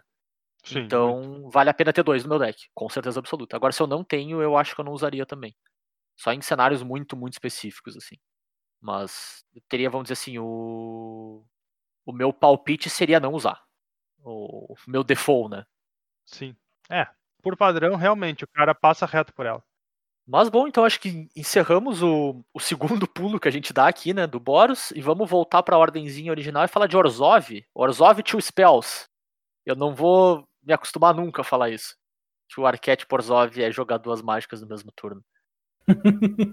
E dá bom jogar duas mágicas no mesmo turno nesse formato? Cara, é um custo muito alto pra se pedir. Porque, pensa bem, cara, tu precisa de terrenos em campo, a criatura que te dá o payoff e duas mágicas. Certo. pode ser criatura e mais um, mas tipo, é, olha a quantidade de carta que tu precisa pra isso funcionar. Eu acho, que é, Sim. eu acho que é meio que por causa disso que eles fizeram o, o payoff ser exagerado. Tipo, a criatura, a criatura branca coloca um token 1-1 com voar e a criatura preta fica 3-3. E ela é duas mana. Sim. Sabe? Eu acho que é. Eu Não, é acho que é. Ele é três Não, é mana. duas duas mana. Duas mana. Tu tá pensando no rato, Zé. Ele tá falando Ah, eu tô do pensando no rato, isso. Eu tô falando do Berserker. Eu tô falando das, Ah, das incomuns. Falando das incomuns. Eu acho que o Berserker eu nem sei quem é. O Berserker ele é uma criatura duas mana 1-1. Quando tu caça a segunda mágica, ele ganha dois marcadores mais um mais um e é ameaçado até o final do turno. Ah, tá, entendi. Sim, sim, é, É, realmente então- é um bom payoff. Porque. Dá, o- os payoffs comuns, ele já tem um custo de mana mais alto, né? Mas. Eles são criaturas comuns. Os incomuns, eles são feitos assim pra ser fortes de propósito. Por Sim, causa claro. que justamente o requisito é muito grande. A minha única. A minha única tentativa nesse arquétipo, eu tinha cinco Berserkers no meu deck. Cinco das criaturas duas mana 1. Meu deck era basicamente preto com algumas cartas brancas. Minha distribuição de terreno era 10 pântanos para 6 planícies. Eu perdi porque eu comprei 6 planícies, 6 planícies, 5 planícies e foi isso aí. Eu não consegui F. conjurar duas mágicas porque eu não comprava pântano. Eu acabei de, acabei de quebrar o, o botão do F no meu teclado. É, Eu espero então que te ajude. eu vou mandar. sim. Fica, fica aqui o meu salve pro Gui. É isso aí. Cara, esse arquétipo aqui, ele tem. Ele é promissor se tu tiver várias cópias das incomuns pra te poder fazer várias triggers num turno só. Uhum. Se não, tu tá fazendo um deck BW que tem esse bônus. Eu acho Pois que é mais então, ou menos eu assim concordo. que se Eu encaixa. concordo. Eu- Porque assim, eu tenho cara, que compartilhar minha experiência. O que que acontece, que o Bernardo tava comentando. O efeito de tu jogar duas mágicas no mesmo turno, ele é uma coisa difícil de tu fazer mais de uma, uma ou duas vezes no mesmo jogo. Uhum, Então perfeito. ele deveria ser um efeito mais forte ainda, para te ajudar ainda mais a terminar a partida. Veja bem, já são efeitos fortes que a gente tem nas cartas que pedem isso, mas não o suficiente, sabe? Uhum. e aí tu acaba ficando pra trás eventualmente, porque tu, tu tem, tu te força a jogar a tua mágica no teu turno, tu não consegue segurar as cartas na mão pra poder fazer duas no mesmo turno, porque teu oponente tá desenvolvendo o jogo dele e tu não tá desenvolvendo o teu. Então, na experiência que eu tive jogando com esse efeito, o segredo todo tava no anjo 5 mana. Que ele é uma 5 mana 2, 4, voar e lifelink. Então, por si só, já ia ser bom o suficiente. Mas quando tu joga a segunda mágica no teu turno, tu olha, eu acho que é 3 do topo e bota uma na Isso. mão. Isso aí. Pelo fato de que ele te devolve o card advantage, ele deixa tu fazer mais de uma mágica por turno, dois ou três turnos na tocada. E aí tu consegue ganhar do teu oponente. Além Claro. de ser uma 2-4 voar lifelink. Sim, por si só. além. bom o suficiente. É. Mas é que ele, ele te dá o gás pra te poder realmente jogar duas mágicas num turno, e no próximo turno jogar duas mágicas de novo e no outro de novo. E aí Claro. essa sequência de três ativações geralmente termina com qualquer partida. Sim. Até porque, né, pensando na natureza de tu jogar duas mágicas no turno, né, tem meio que dois cenários, né? Ou tu tá deixando de fazer mágica pra poder fazer depois elas fora da curva, certo? Fazer dois drop 2 no turno 4, alguma coisa do tipo assim. Ou tu tá fazendo uma carta levemente abaixo da curva e uma carta que provavelmente já não é mais relevante, sabe? Que é o cenário que mais me assusta, assim, sei lá, tu tá no turno 5 e aí tu faz o drop 4 e o drop 1, sabe? E aí tu fica, pá, mas esse drop 1 é completamente relevante. Ele me deu os triggers, me deu. Mas a carta em si, entre aspas, É. não faz nada. Ela É. já não faz mais muita coisa. É, então ela, ela, ela literalmente virou uma mana fazer triggers, porque ela, o texto dela é irrelevante. E aí, no fim das contas, tu não jogou uma segunda mágica, né? Isso É. acontece muito com o bicho preto mamando um 2 que ninguém pega. Sim. Mamando um Exatamente. 2 no boost, ele drena um, pagando uma É. mana. É. E- E aí, Esse cara, troço eu- eu sempre sobra. esse arquétipo, ele tem uma dificuldade das cores que ele tá. Porque, cara, a gente já viu arquétipo múltiplas mágicas no mesmo turno. Acho que várias e várias vezes no Izete. E aí, Sim. pela natureza do Izete, tu tem cantrip. E aí, cantrip resolve todos os seus problemas. Aham. Só que eu acho que tu sair jogando cantrip no Orzhov ia dar uns probleminha aí, né? Então, até tem. Tem Revitalize na edição, É, que talvez- recicla por duas manas e tu, com- e tu ganha três de vida, né? sim. Então tu Que, até tem. que se mas- tivesse um outro motivo pra ganhar vida, a gente usava, mas não tem. É, exato. Tu vai encher teu deck de carta que, vamos dizer assim, não Cycling faz. dois. É, exato, ela não faz muita coisa. Eventualmente tu vai te encher de terreno, porque os terrenos não tem Sim. reciclar. tu E aí, não tu, e aí tu não tá no azul pra fazer loot, né, cara? Que é outro cenário onde É. o Izete faz isso muito bem, né? Pois é. É, cara, tem, tem diversos formatos que tu usa Revitalize de boas, Uhum, porque tu tem claro. objetivo no ganhar vida ou no comprar carta.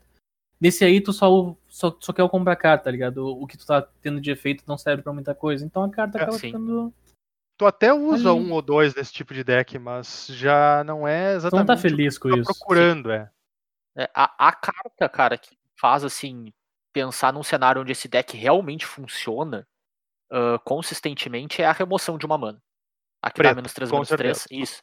Ela sim. Porque daí tu encaixa ela fácil, ela tem um valor no board muito grande e ela, em, teoria, não vou dizer que fica melhor, mas fica pelo menos mais fácil de usar quanto mais longo o jogo vai. Então ela encaixa Claro. super bem, assim, com os três ou quatro dela, cara, tu tá tranquilo trigando. Às vezes Sim, até é. sem depender do. Nesse do deck, nesse deck ela talvez seja uma das melhores cartas. Porque, Uhum. como tu mesmo disse, ela custa. O custo dela é praticamente irrelevante, né? O custo real dela é tu ter uma criatura no cemitério. Exato. Ah, então, ela tem um custo quase irrelevante de mana e ela é relevante como uma jogada.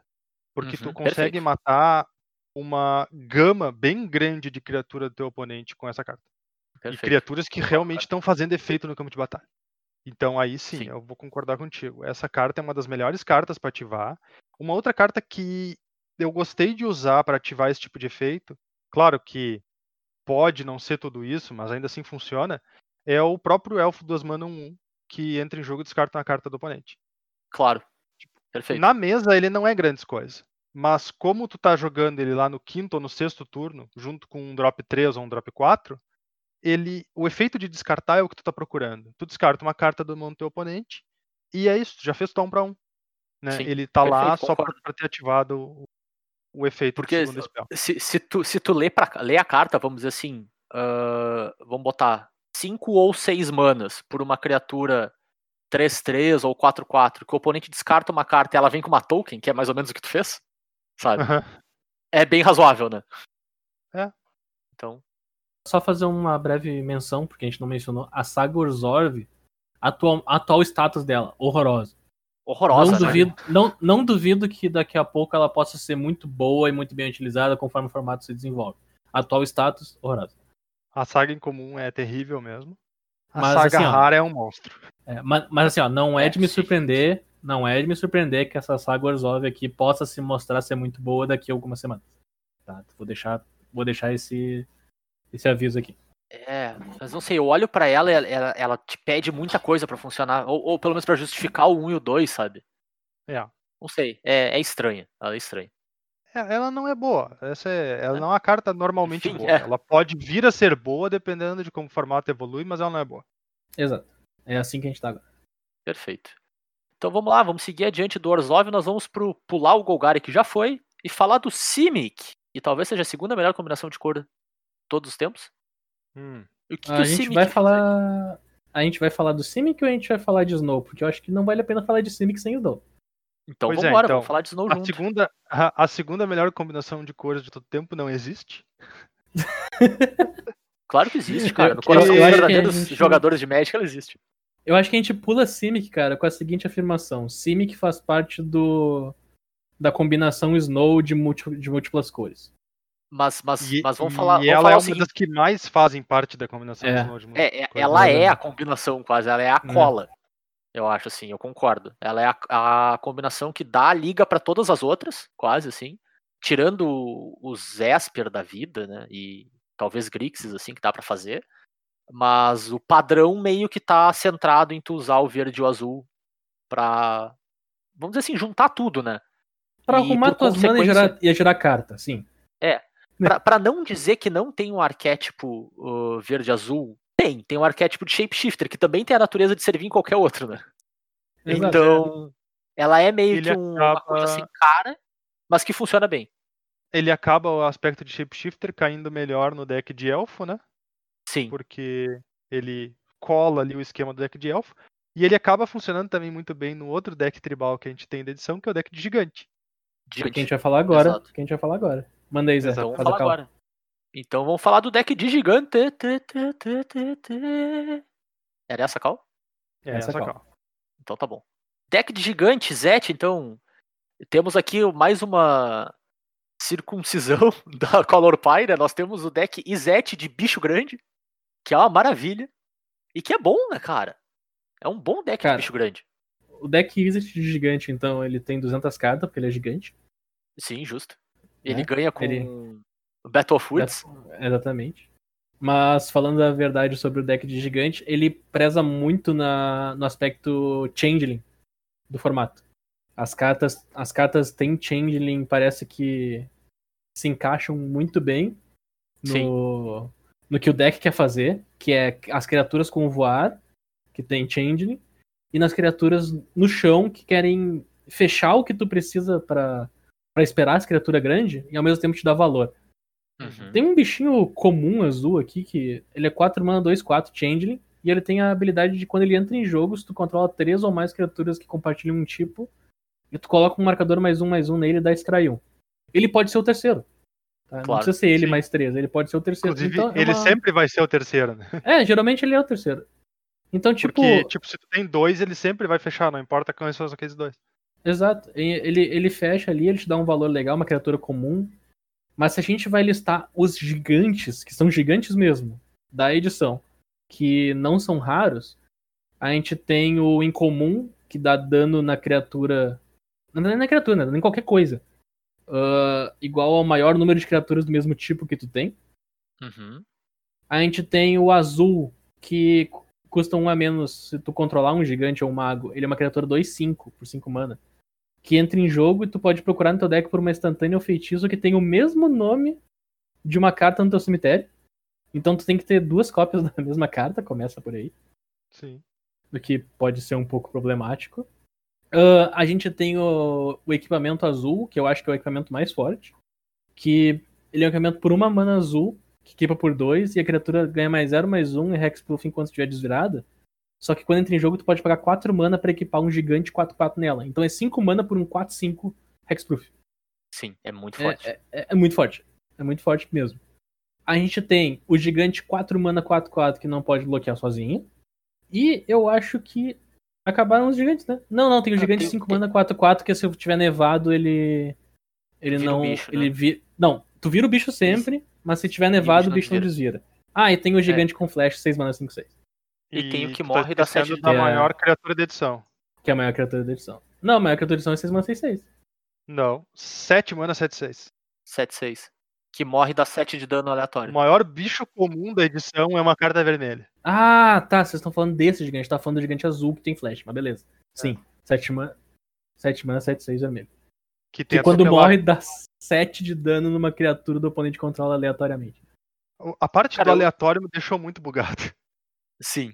Porque ela é aleatória, né? É Literalmente que, tá ali- tipo, ela é Chega. aleatória, só que daí o oponente dá 3 bichos pra bloquear esse troço, os 3 morrem, sobra o quarto e o quarto morre de. que tava lá. É. Porque existia.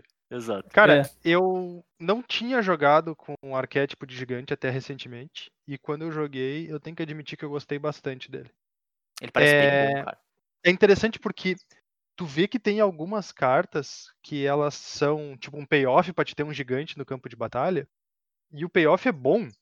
Ah, Por Uhum. exemplo, o, o bicho que o Bernardo comentou, que custa uma mana menos, ele passa a custar de 5, 4 manas. Ou tu pega a remoção mesmo, que ela é 5 mana para 6 de dano, mas quando tu controla um gigante ela custa só duas, né? Uhum. Isso. Exato. Então, isso, isso acaba fazendo com que tu valorize bastante o Mistwalker. Uhum, Eu ia dizer o melhor gigante da raros. Edição. Então, aí é que tá. São raros os casos de gigantes que tu pode fazer de 4 mana para baixo. Tu tem o Sim. gigante que não bloqueia e tu tem o gigante incomum, que é muito bom, mas é incomum. A única carta comum que tu consegue achar realmente com de 3 mana para baixo é o Mistwalker, que é uma baita cartinha pra esse tipo de Que deck. o pessoal inclusive. briga bastante. O pessoal briga bastante É, por esse Mistwalker. sim. É uma carta muito boa no formato, né? Ele te facilita bastante esses payoffs, ele te acelera bastante o jogo dos payoffs. Sim. Eu até fiquei surpreso quando o Bernardo falou das melhores comuns azuis, que não era um, um trio, cara, porque eu acho ele bem mais perto dessas du- das duas que tu Não, é que mais que tá, cara. que Aquelas duas ali. Aquelas duas ali são as melhores pra co- decks azuis. Que Concordo, eram concordo. cartas azuis. Mas, Essa daí é a melhor carta de arquétipo que o azul tem. é, mas parece É. que todos eles usam ela bem. Todos os arquétipos com azul usam ela bem. Então eu É, acho que é ela uma já é quase que independente, assim. ela, ela amarra muito bem o que tu precisa, né? Ela não é poderosa que nem as outras. Eu concordo que ela não tem o power level das outras, mas eu acho ela tão importante no azul quanto as outras duas, assim. Agora, eu tenho que comentar que é uma. o- a criatura lendária de 3 manas, uh, Izzet, o gigante 3-3, é muito bom. Cara, Sim. deixa eu fazer um comentário sobre isso. Ah. Três manas, tá? Por uma Tá. criatura que diz assim: toda vez que uma criatura ou Planeswalker que um oponente controla eh, sofrer dano em excesso, se um gigante mago ou mágica que tu controla causou esse dano, tu compra uma carta, tá? É Uma criatura de três manas, sendo uma, uma azul e uma vermelha. Tu esperaria que esse bicho seria 2-2. Sim. Sim. Sim. O bicho é 3-3, cara! Ele é Quando 3 usar dois, mana, três. 3-3, cara! Aí é que Ele é tá. muito Isso bom. é interessantíssimo. Porque tu tá jogando com um deck de gigante, certo? Tu tá jogando com um deck azul e com criatura grande, porque o deck é de gigante. É de se esperar que o jogo longo vai te favorecer. Tu vai ter criaturas grandes na mesa e tu tá jogando com azul, tu tem card advantage. Então, tipo, o que que tu quer quando tu faz uma criatura? Tu quer que teu oponente não te ataque mais.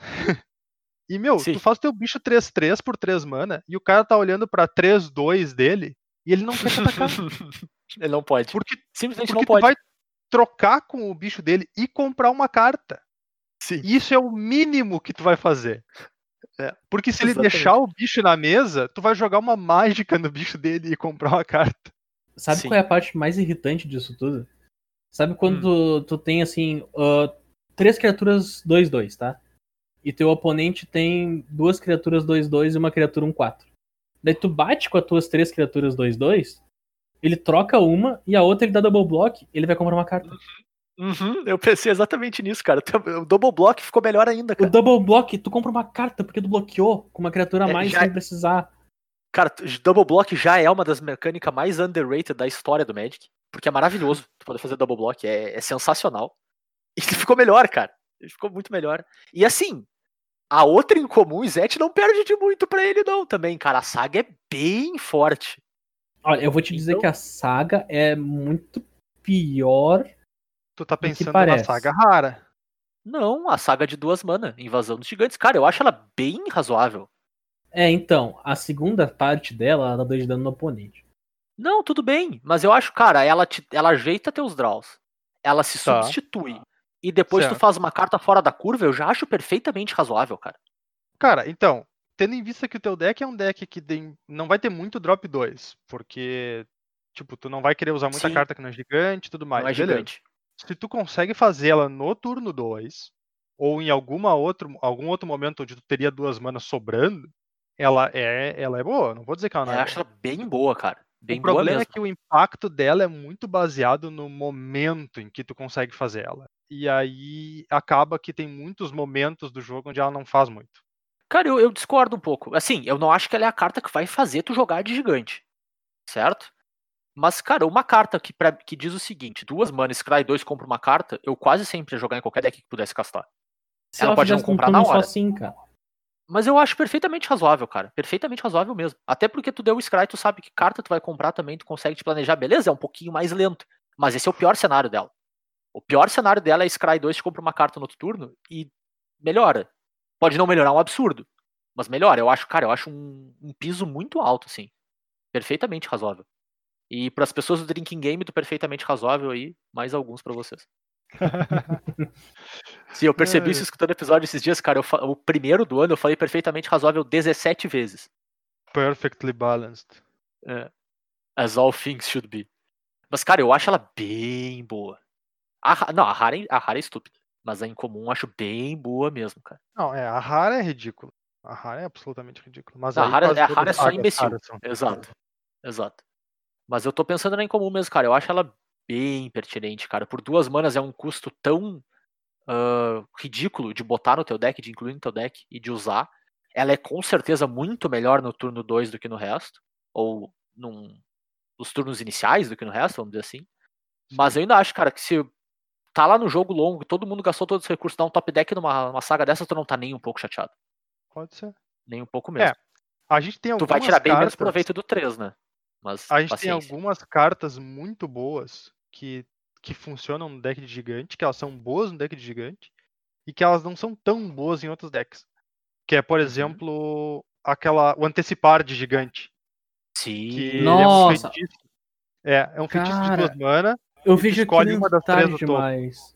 Sim. Eu- mas é porque vejo- aquilo não joga muito em deck que não é de gigante. Turo, aquilo é um Dig True Time. Por 3 mana. E tudo que ele pede é que tu tenha um Changeling. A carta Tá. vai muito mais longe do que ela deveria, cara. Vai, Na moral. vai, eu concordo. Na Vai, moral, vai. essa carta vai muito mais longe do que deveria. A- Até porque não é muito difícil de tu jogar ela, deixá-la no Jogar de novo.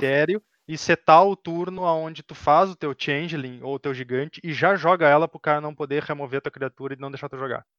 Uhum. né? Ela custa uma mana só, então ela faz isso rapidinho e facilzinho. Além disso, uma carta, como a gente comentou aqui, tem alguns decks de edição que querem fazer um go wide, né? E geralmente até achei interessante, essa edição ela não tem muita criatura com muita defesa. Certo? Tem, claro, alguns bichos com 5 de defesa, 6 de defesa, mas geralmente a maior parte das criaturas tá ali entre o 2 e o 3 e quanto muito um 4 de defesa. Então, eu achei interessante porque esse deck é um dos decks que melhor usa a carta vermelha que dá 2 de dano em tudo. Sim. As tuas criaturas não morrem de jeito nenhum. Exato. Assim, ó, se tu tá usando uma ou outra criatura quanto muito que vão morrer pra aquilo, geralmente tu vai matar mais criatura do teu oponente. Geralmente teu oponente já pode estar, vamos dizer assim, planejando um double block pra tentar se livrar de um bicho teu maior e tu diminui a chance dele poder fazer isso de forma razoável. né? Então, cara, assim, ó, 10 de 10 aquela cartinha nesse deck. Sim. Fora que se tu tem em comum, periga tu comprar uma cartinha de, bro- de bônus, né? Sim. É, realmente. Apesar de que, pra mim, a melhor carta pra ativar o gigante em comum não tem, não tem disputa. Porque tu profetiza ele, ele passa Sim. a custar uma mana vermelha só, tu consegue fazer o bicho de 3 mana no quarto turno ali, ou posterior, com a mana vermelha sobrando, tu joga os 4 de dano numa criatura do teu oponente e já compra tua carta e é isso aí. E aí é só felicidade. E, cara, só pra encerrar o Izete, não sei se vocês têm mais algum comentário. Não. Eu amo gigante de 6 mana com flash que entra em jogo virado. É muito legal. É, O cara, é, é- é Com um ímpeto azul, o ímpeto azul, exato. Mas que não pode dar ambush porque ele tá debaixo d'água. Cara, é. É muito bom, cara. É muito bom.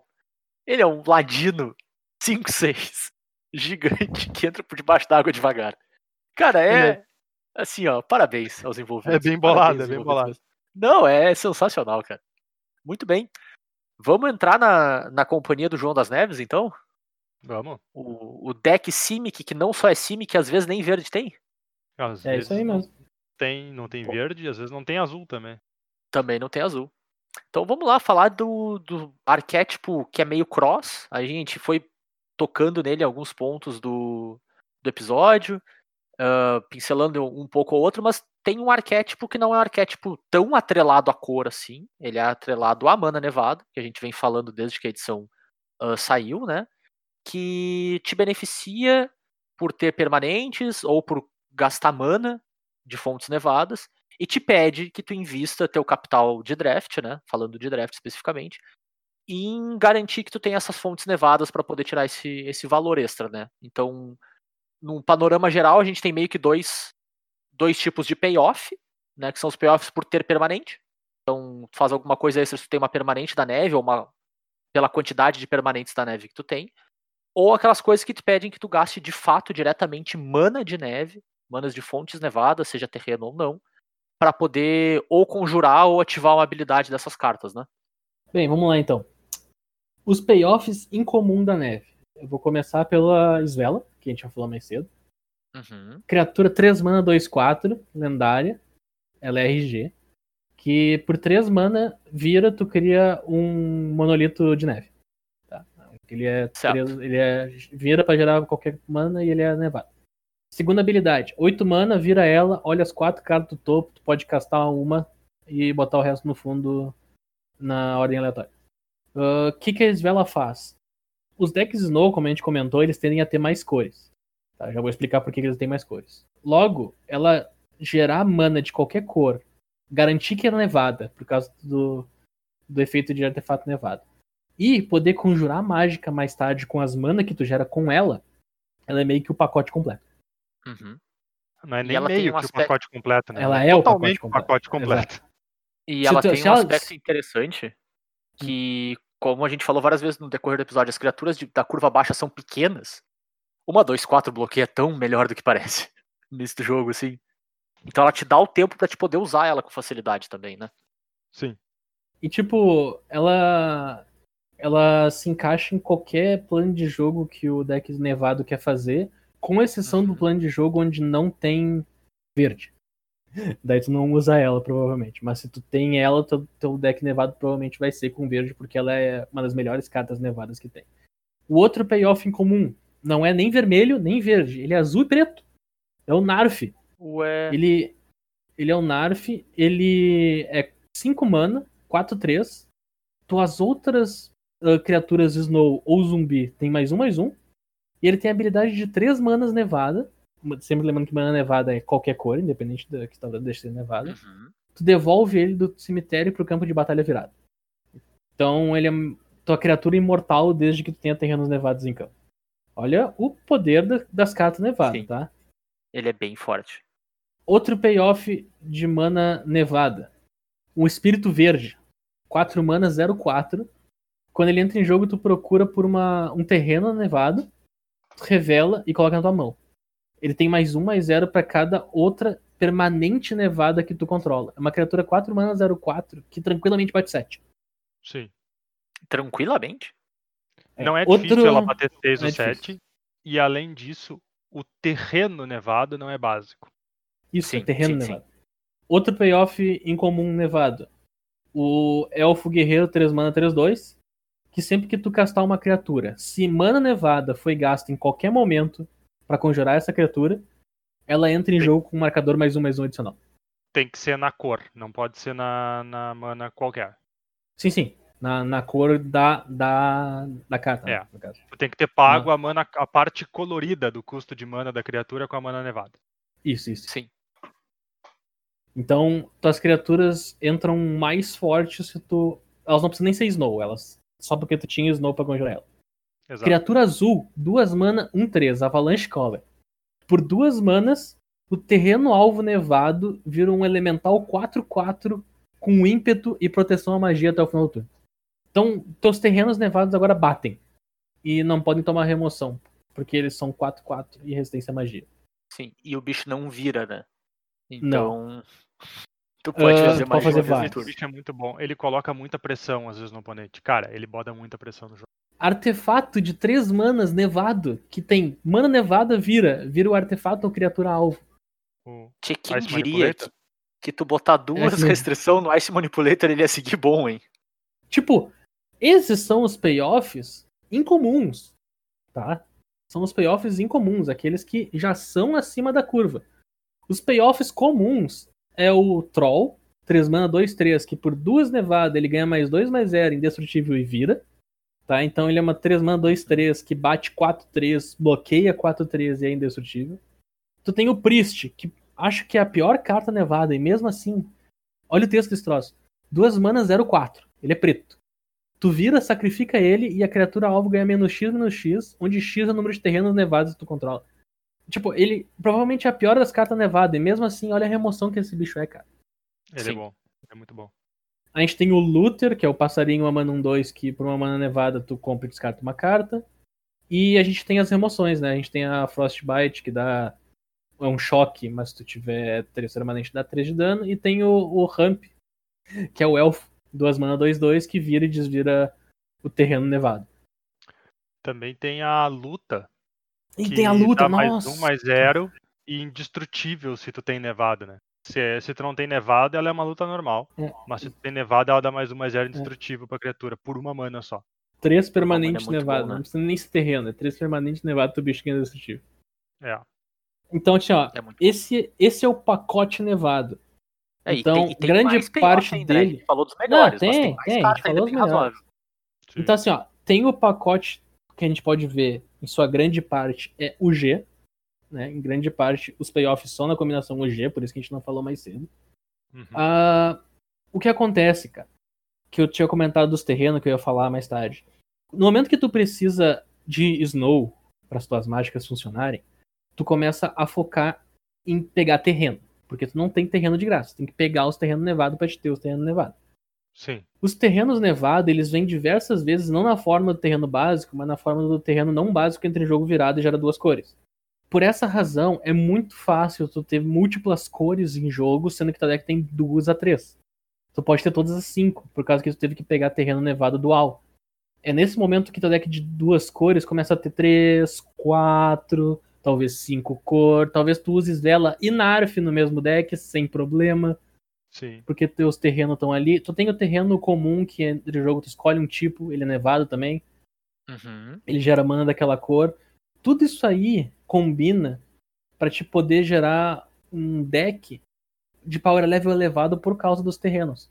E por que, que ele te dá esse power level eleva- elevado? Porque ele te força a gastar piques com terrenos. Perfeito. Então, como tu é obrigado a pegar terrenos em vez de cartas, as cartas que exigem esses terrenos elas são mais fortes. Sendo assim, se só tiver uma pessoa draftando Nevado na mesa inteira, ela vai ter o deck mais forte da mesa.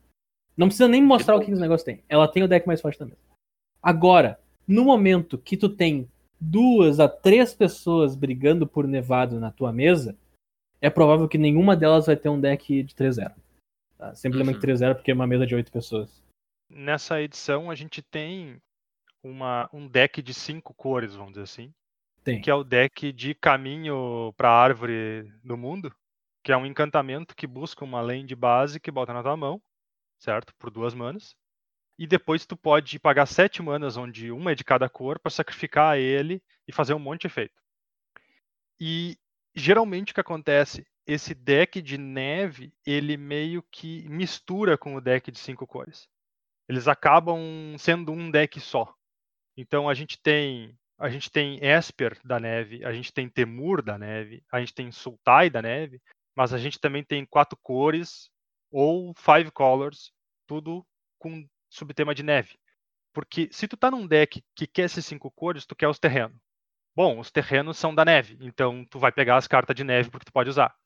E se tu tá num deck que tem as cartas de neve, tu quer os terrenos. Bom, os terrenos são multicoloridos. Então agora que eu posso conjurar uma carta de outra cor que antes eu não podia, eu vou pegar ela porque ela é melhor do que a carta da cor principal que eu tinha.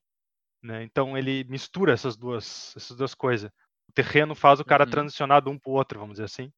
Né? Tendo em vista que, literalmente, exceto os terrenos raros, todos os terrenos multicoloridos do formato são da neve.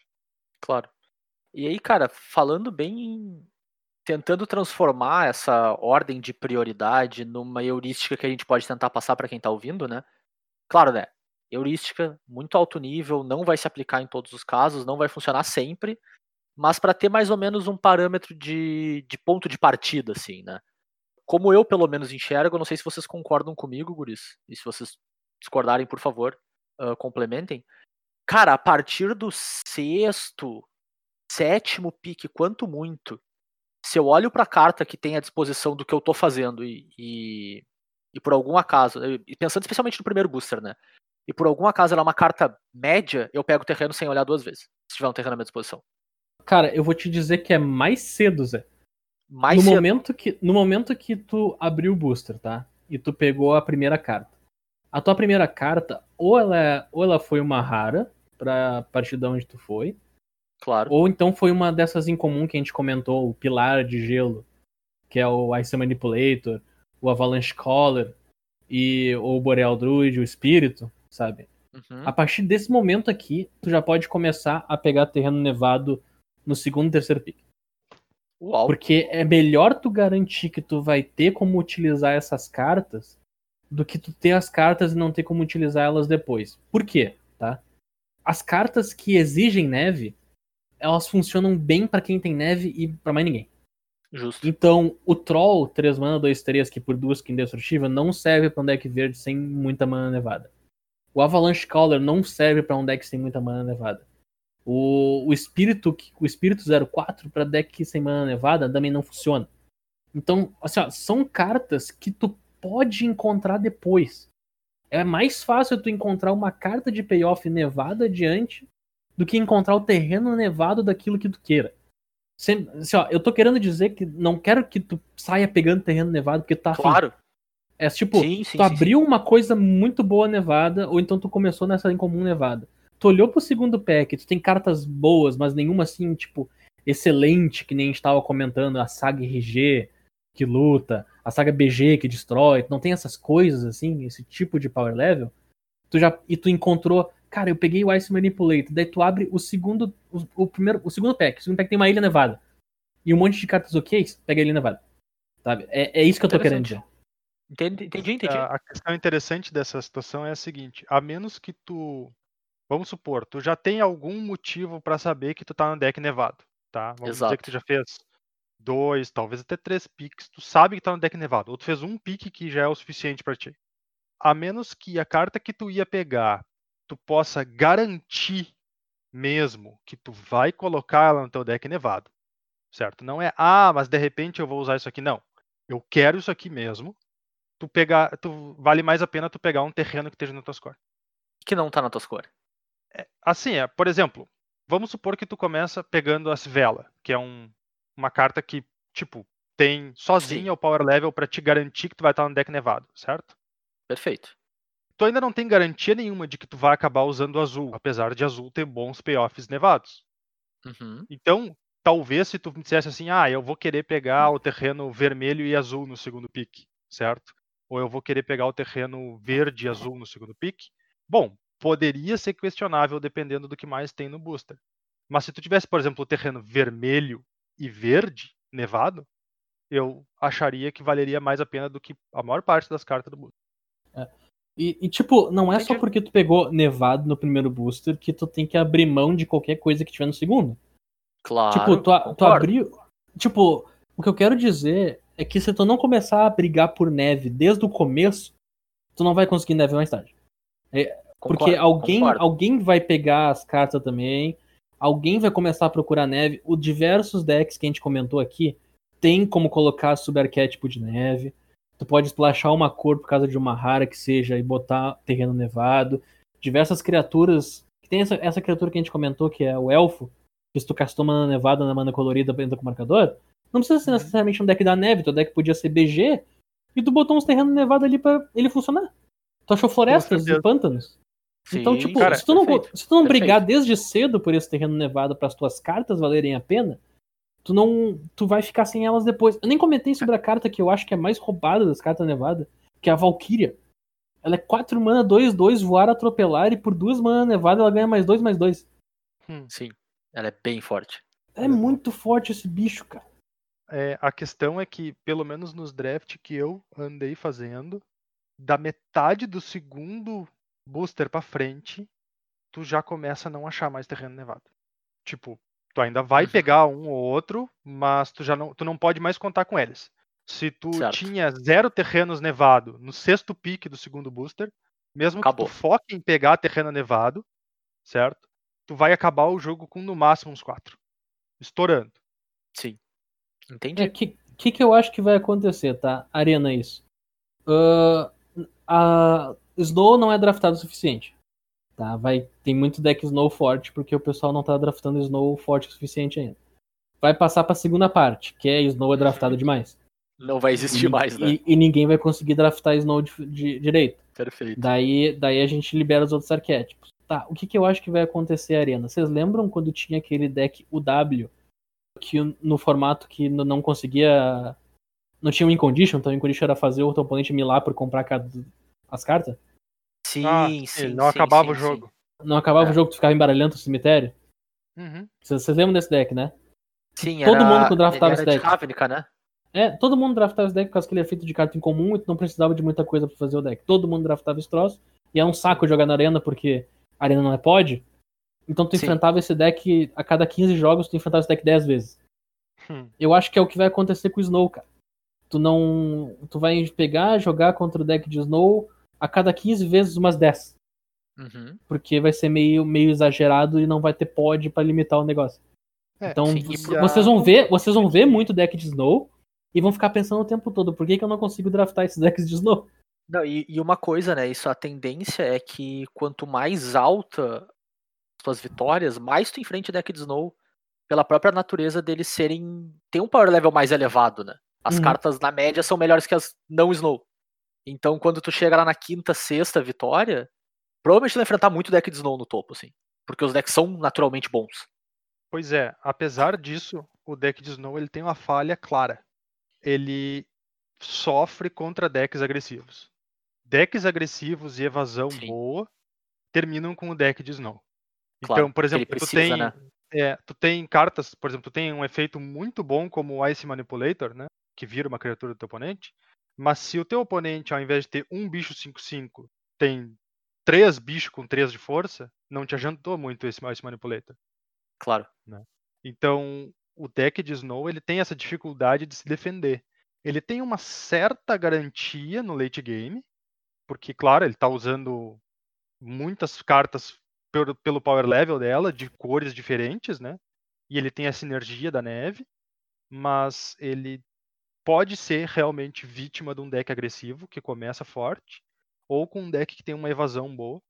Então eu não, eu, eu acho que o Snow ele pode vir a dominar o formato entre aspas, porque ele é uma coisa legal que todo mundo vai querer fazer. Não necessariamente porque ele é melhor do que o resto todo. E Sim. aí é o tipo de dominância que se corrige automaticamente, né? Tipo, todo mundo começa a fazer Snow, o pessoal fica com os decks Snow mais fraco, naturalmente, apanham legal para os decks agressivos, volta ao normal formato. E aí, eventualmente, depois de um mês, ele tá balanceado, vamos dizer assim, né? Ele tá num lugar mais correto. Exato. Faz sentido. Faz bastante sentido mesmo. Mas beleza, Guris, algumas considerações finais sobre Kaldheim. A gente falou bastante dos arquétipos aí, né? Vocês querem passar rapidinho por algumas cartas over e underrated que vocês acham, sim? Ah, eu só quero fazer um, falar um troço antes. Sabe a cartinha que devolve uma criatura do teu cemitério pra tua mão ou duas criaturas se elas compartilharem um tipo? Uhum. Uhum. É uma, ela é uma mágica preta de duas manas, né? Certo. Se fosse, se fosse qualquer momento de Magic nos últimos três anos, tu chamaria isso de kit feitiço, é uma instantânea. Sim. É a primeira vez que eu percebi que isso aqui era uma instantânea. Eu fiquei, que? É instantâneo, cara. É muito bom. É realmente muito bom. Segunda coisa, Run Ashore, uma carta que o pessoal não usa muito. Seis manas, tu, tu pode escolher colocar uma não lente permanente no, no topo, no fundo, isso aí o, o dono dela escolhe, né? Uhum. E devolver uma não lente permanente na mão do dono. Então, seis mana, azul. Qualquer momento, três anos atrás, tu chamaria isso aqui de feitiço. É uma instantânea. E, cara, é uma, é uma coisa que eu não falei no deck de gigante, mas ele tem uma característica muito interessante. Por ser os bichos ser tão danachor, um, um bounce, e tu fecha a porta do teu oponente de uma velocidade assustadora, assim, né? Tu fecha, fecha. carta que protege as criaturas, o Snake Skin veio dessa edição, Uhum. ela é uma mana verde pra dar hexproof pra Sim. criatura, tá? Sim. E o mais um, Sim. mais um dela é counter. Ela, é Ela boa coloca um marcador mais um, mais um. Uau! Beleza, pode seguir. É isso então. Acho que a gente encerra os arquétipos. Cara, acho que bate bola, jogo rápido. Vocês têm alguns over e underrated pra gente passar? Ah, tem. Manda bala, Turo então. tem algum? Turo tem algum? Não. Tá, beleza. Ravenform. Parem de usar esse troço, pelo amor de Deus. Sim, tem algum deck que ele se encaixa. Sim, tem momentos que ele vai ser muito bom, mas para de usar ele em qualquer droga de deck, cara. Nossa, o troço só porque é azul e exila uma criatura, mas deu um pássaro pro cara. Eu já matei muita gente com o pássaro.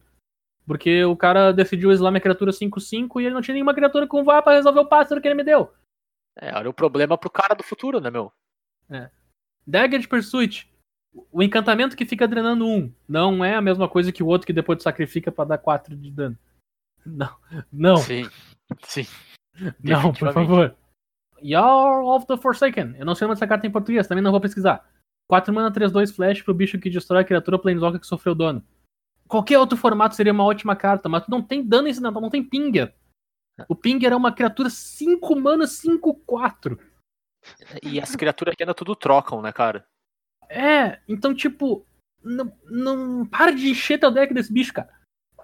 Cara, o que, a única coisa que esse bicho faz é tu te questionar, é tu pensar duas vezes quando teu oponente ataca com a 2-2 em cima da tua 1-3. É, Tu fica. é isso. É... é pra isso que o bicho existe, no formato inteiro. Eu, eu tenho mais uma carta pra tua lista de tipo, isso aqui um ano atrás seria Sorcery. Diga. Tergrid Shadow, 5 mana, cada jogador sacrifica duas e Fortel por 4. Instant! Sim, seria feitiço. Com certeza. Seria feitiço. Glimpse of the Cosmos. Draft, draftem mais esse troço. É um dig Não, não, time não. por 3 mana. Deixa Não, pra não, mim. Para- parem de Não, deixar esse troço passar, cara. Não, não, não, deixa passar direitinho. deixa passar, nem olha direito pra ele, nem olha duas vezes. Olha duas vezes é outra Provoke the carta. Trolls. Provoke the Trolls. Se tu não tem remoção, cara, isso é uma removal. Para de ler a parte que dá mais 5 mais 0. Cara, então Ela- aí que tá. Me explica alguma coisa agora que tu falou. Hum. Como é que eu consegui fazer uma Provoke the Trolls dar a volta aonde eu peguei ela quando só tinha mais quatro cartas no booster? Porque Não o pessoal só lê a parte que dá mais 5 mais 0, cara. Cara, ela é 4 mana, 3 de dano, instant em qualquer coisa. Dá pra dar na cara Pode- do teu oponente. Dá pra dar no cara do teu oponente, sim. É, É. exatamente isso. Runas, eu não dou valor suficiente para suficiente para elas. Talvez as pessoas estejam dando valor demais, mas eu tenho certeza que eu não dou valor suficiente. Drafting com moderação. Usher of the Fallen, parem de passar essa carta, cara. O bicho é first pick. Qual que é esse? Uma mana, um- uma mana 2, 1 branco. Ah, pode crer. Sim, esse bicho é muito bom. Esse bicho é muito bom. Bor 5 mana 5, 5. O Elfo Guerreiro 5 mana 5, 5. Vorme 6 mana 6, 6. Coloquem nos seus decks. Os bichos trancam o board de uma maneira absurda. Eu tenho uma que é o contrário do. Há um tempo atrás seria Sorcery, agora é Instant. É o, há um tempo atrás seria Instant, agora é Sorcery. Duas brancas, exila a criatura, artefato, encantamento oponente controla, ele pode botar uma permanente na mão. Sim, eu ainda tô bravo que essa carta existe, vamos ferrar. Ah! Ah, E é, branco, deu pra mim. Ô, feitiço. Turo, faz o encerramento aí, deu pra mim. Branco, branco, feitiço, Zé, porque senão isso é muito forte. Bom, então já que eu vou fazer o encerramento, ah, obrigado por ter ouvido esse episódio de hoje. Fala com a gente nas nossas redes sociais. Tem o Bernardo tem Twitter, o Zé tem Twitter, e é isso aí, valeu, falou, até mais. Tá, mas eh, qual que é o arroba da rede social? Pelo menos isso, né? Ah, arroba rede social Colors Dragões. Meu Deus do céu, Turo tão inútil. Arroba Cóleras e Dragões, tanto no Facebook quanto no Instagram. E a gente tá em todos os agregadores. Valeu, gurizada. Abraço! Até semana que vem. Valeu, falou! Falou, galera. Cara, Ah, tem que deixar sei- exatamente assim. Não precisa nem cortar e botar no final, é exatamente assim. Não, eu não vou cortar e botar no final. Eu não sei o que que fez acelerar o final aqui, mas eu gostei.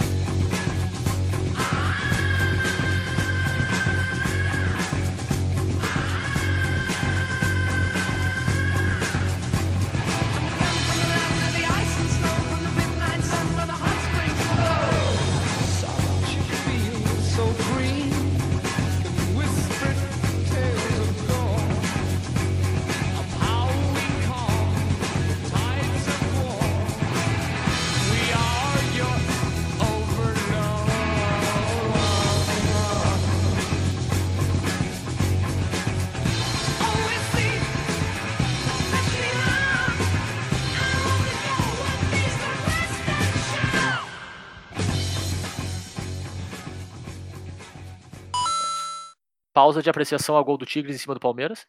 Pausa de apreciação quando chega em cima do Palmeiras, do Ginhaque. Apesar de, apesar de que, como, como gremista, eu fico meio preocupado. Porque daí os caras vão vir mais babando pela Copa do Brasil, né? E mais rápido, né? E mais rápido também. Se eles Mas, ganharem, Zé, demora é mais. só- se- quantas, vezes- quantas vezes tu precisa empatar a Copa do Brasil pra te ganhar? Duas. Se eu empatar Se por empata- fora de casa com mais gol do que eu fiz em casa, GG. Aí, ó. É só, é só fazer isso aí então, cara. Só Eu empatar duas acho, cara. vezes que tu ganha. Cara, eu, eu acho que vai ser um 0x0 aqui, 1x1 lá. Regulamento debaixo do braço vai pegar. Chegar tão debaixo do braço que vai pegar a asa no regulamento, assim. Minha nossa senhora.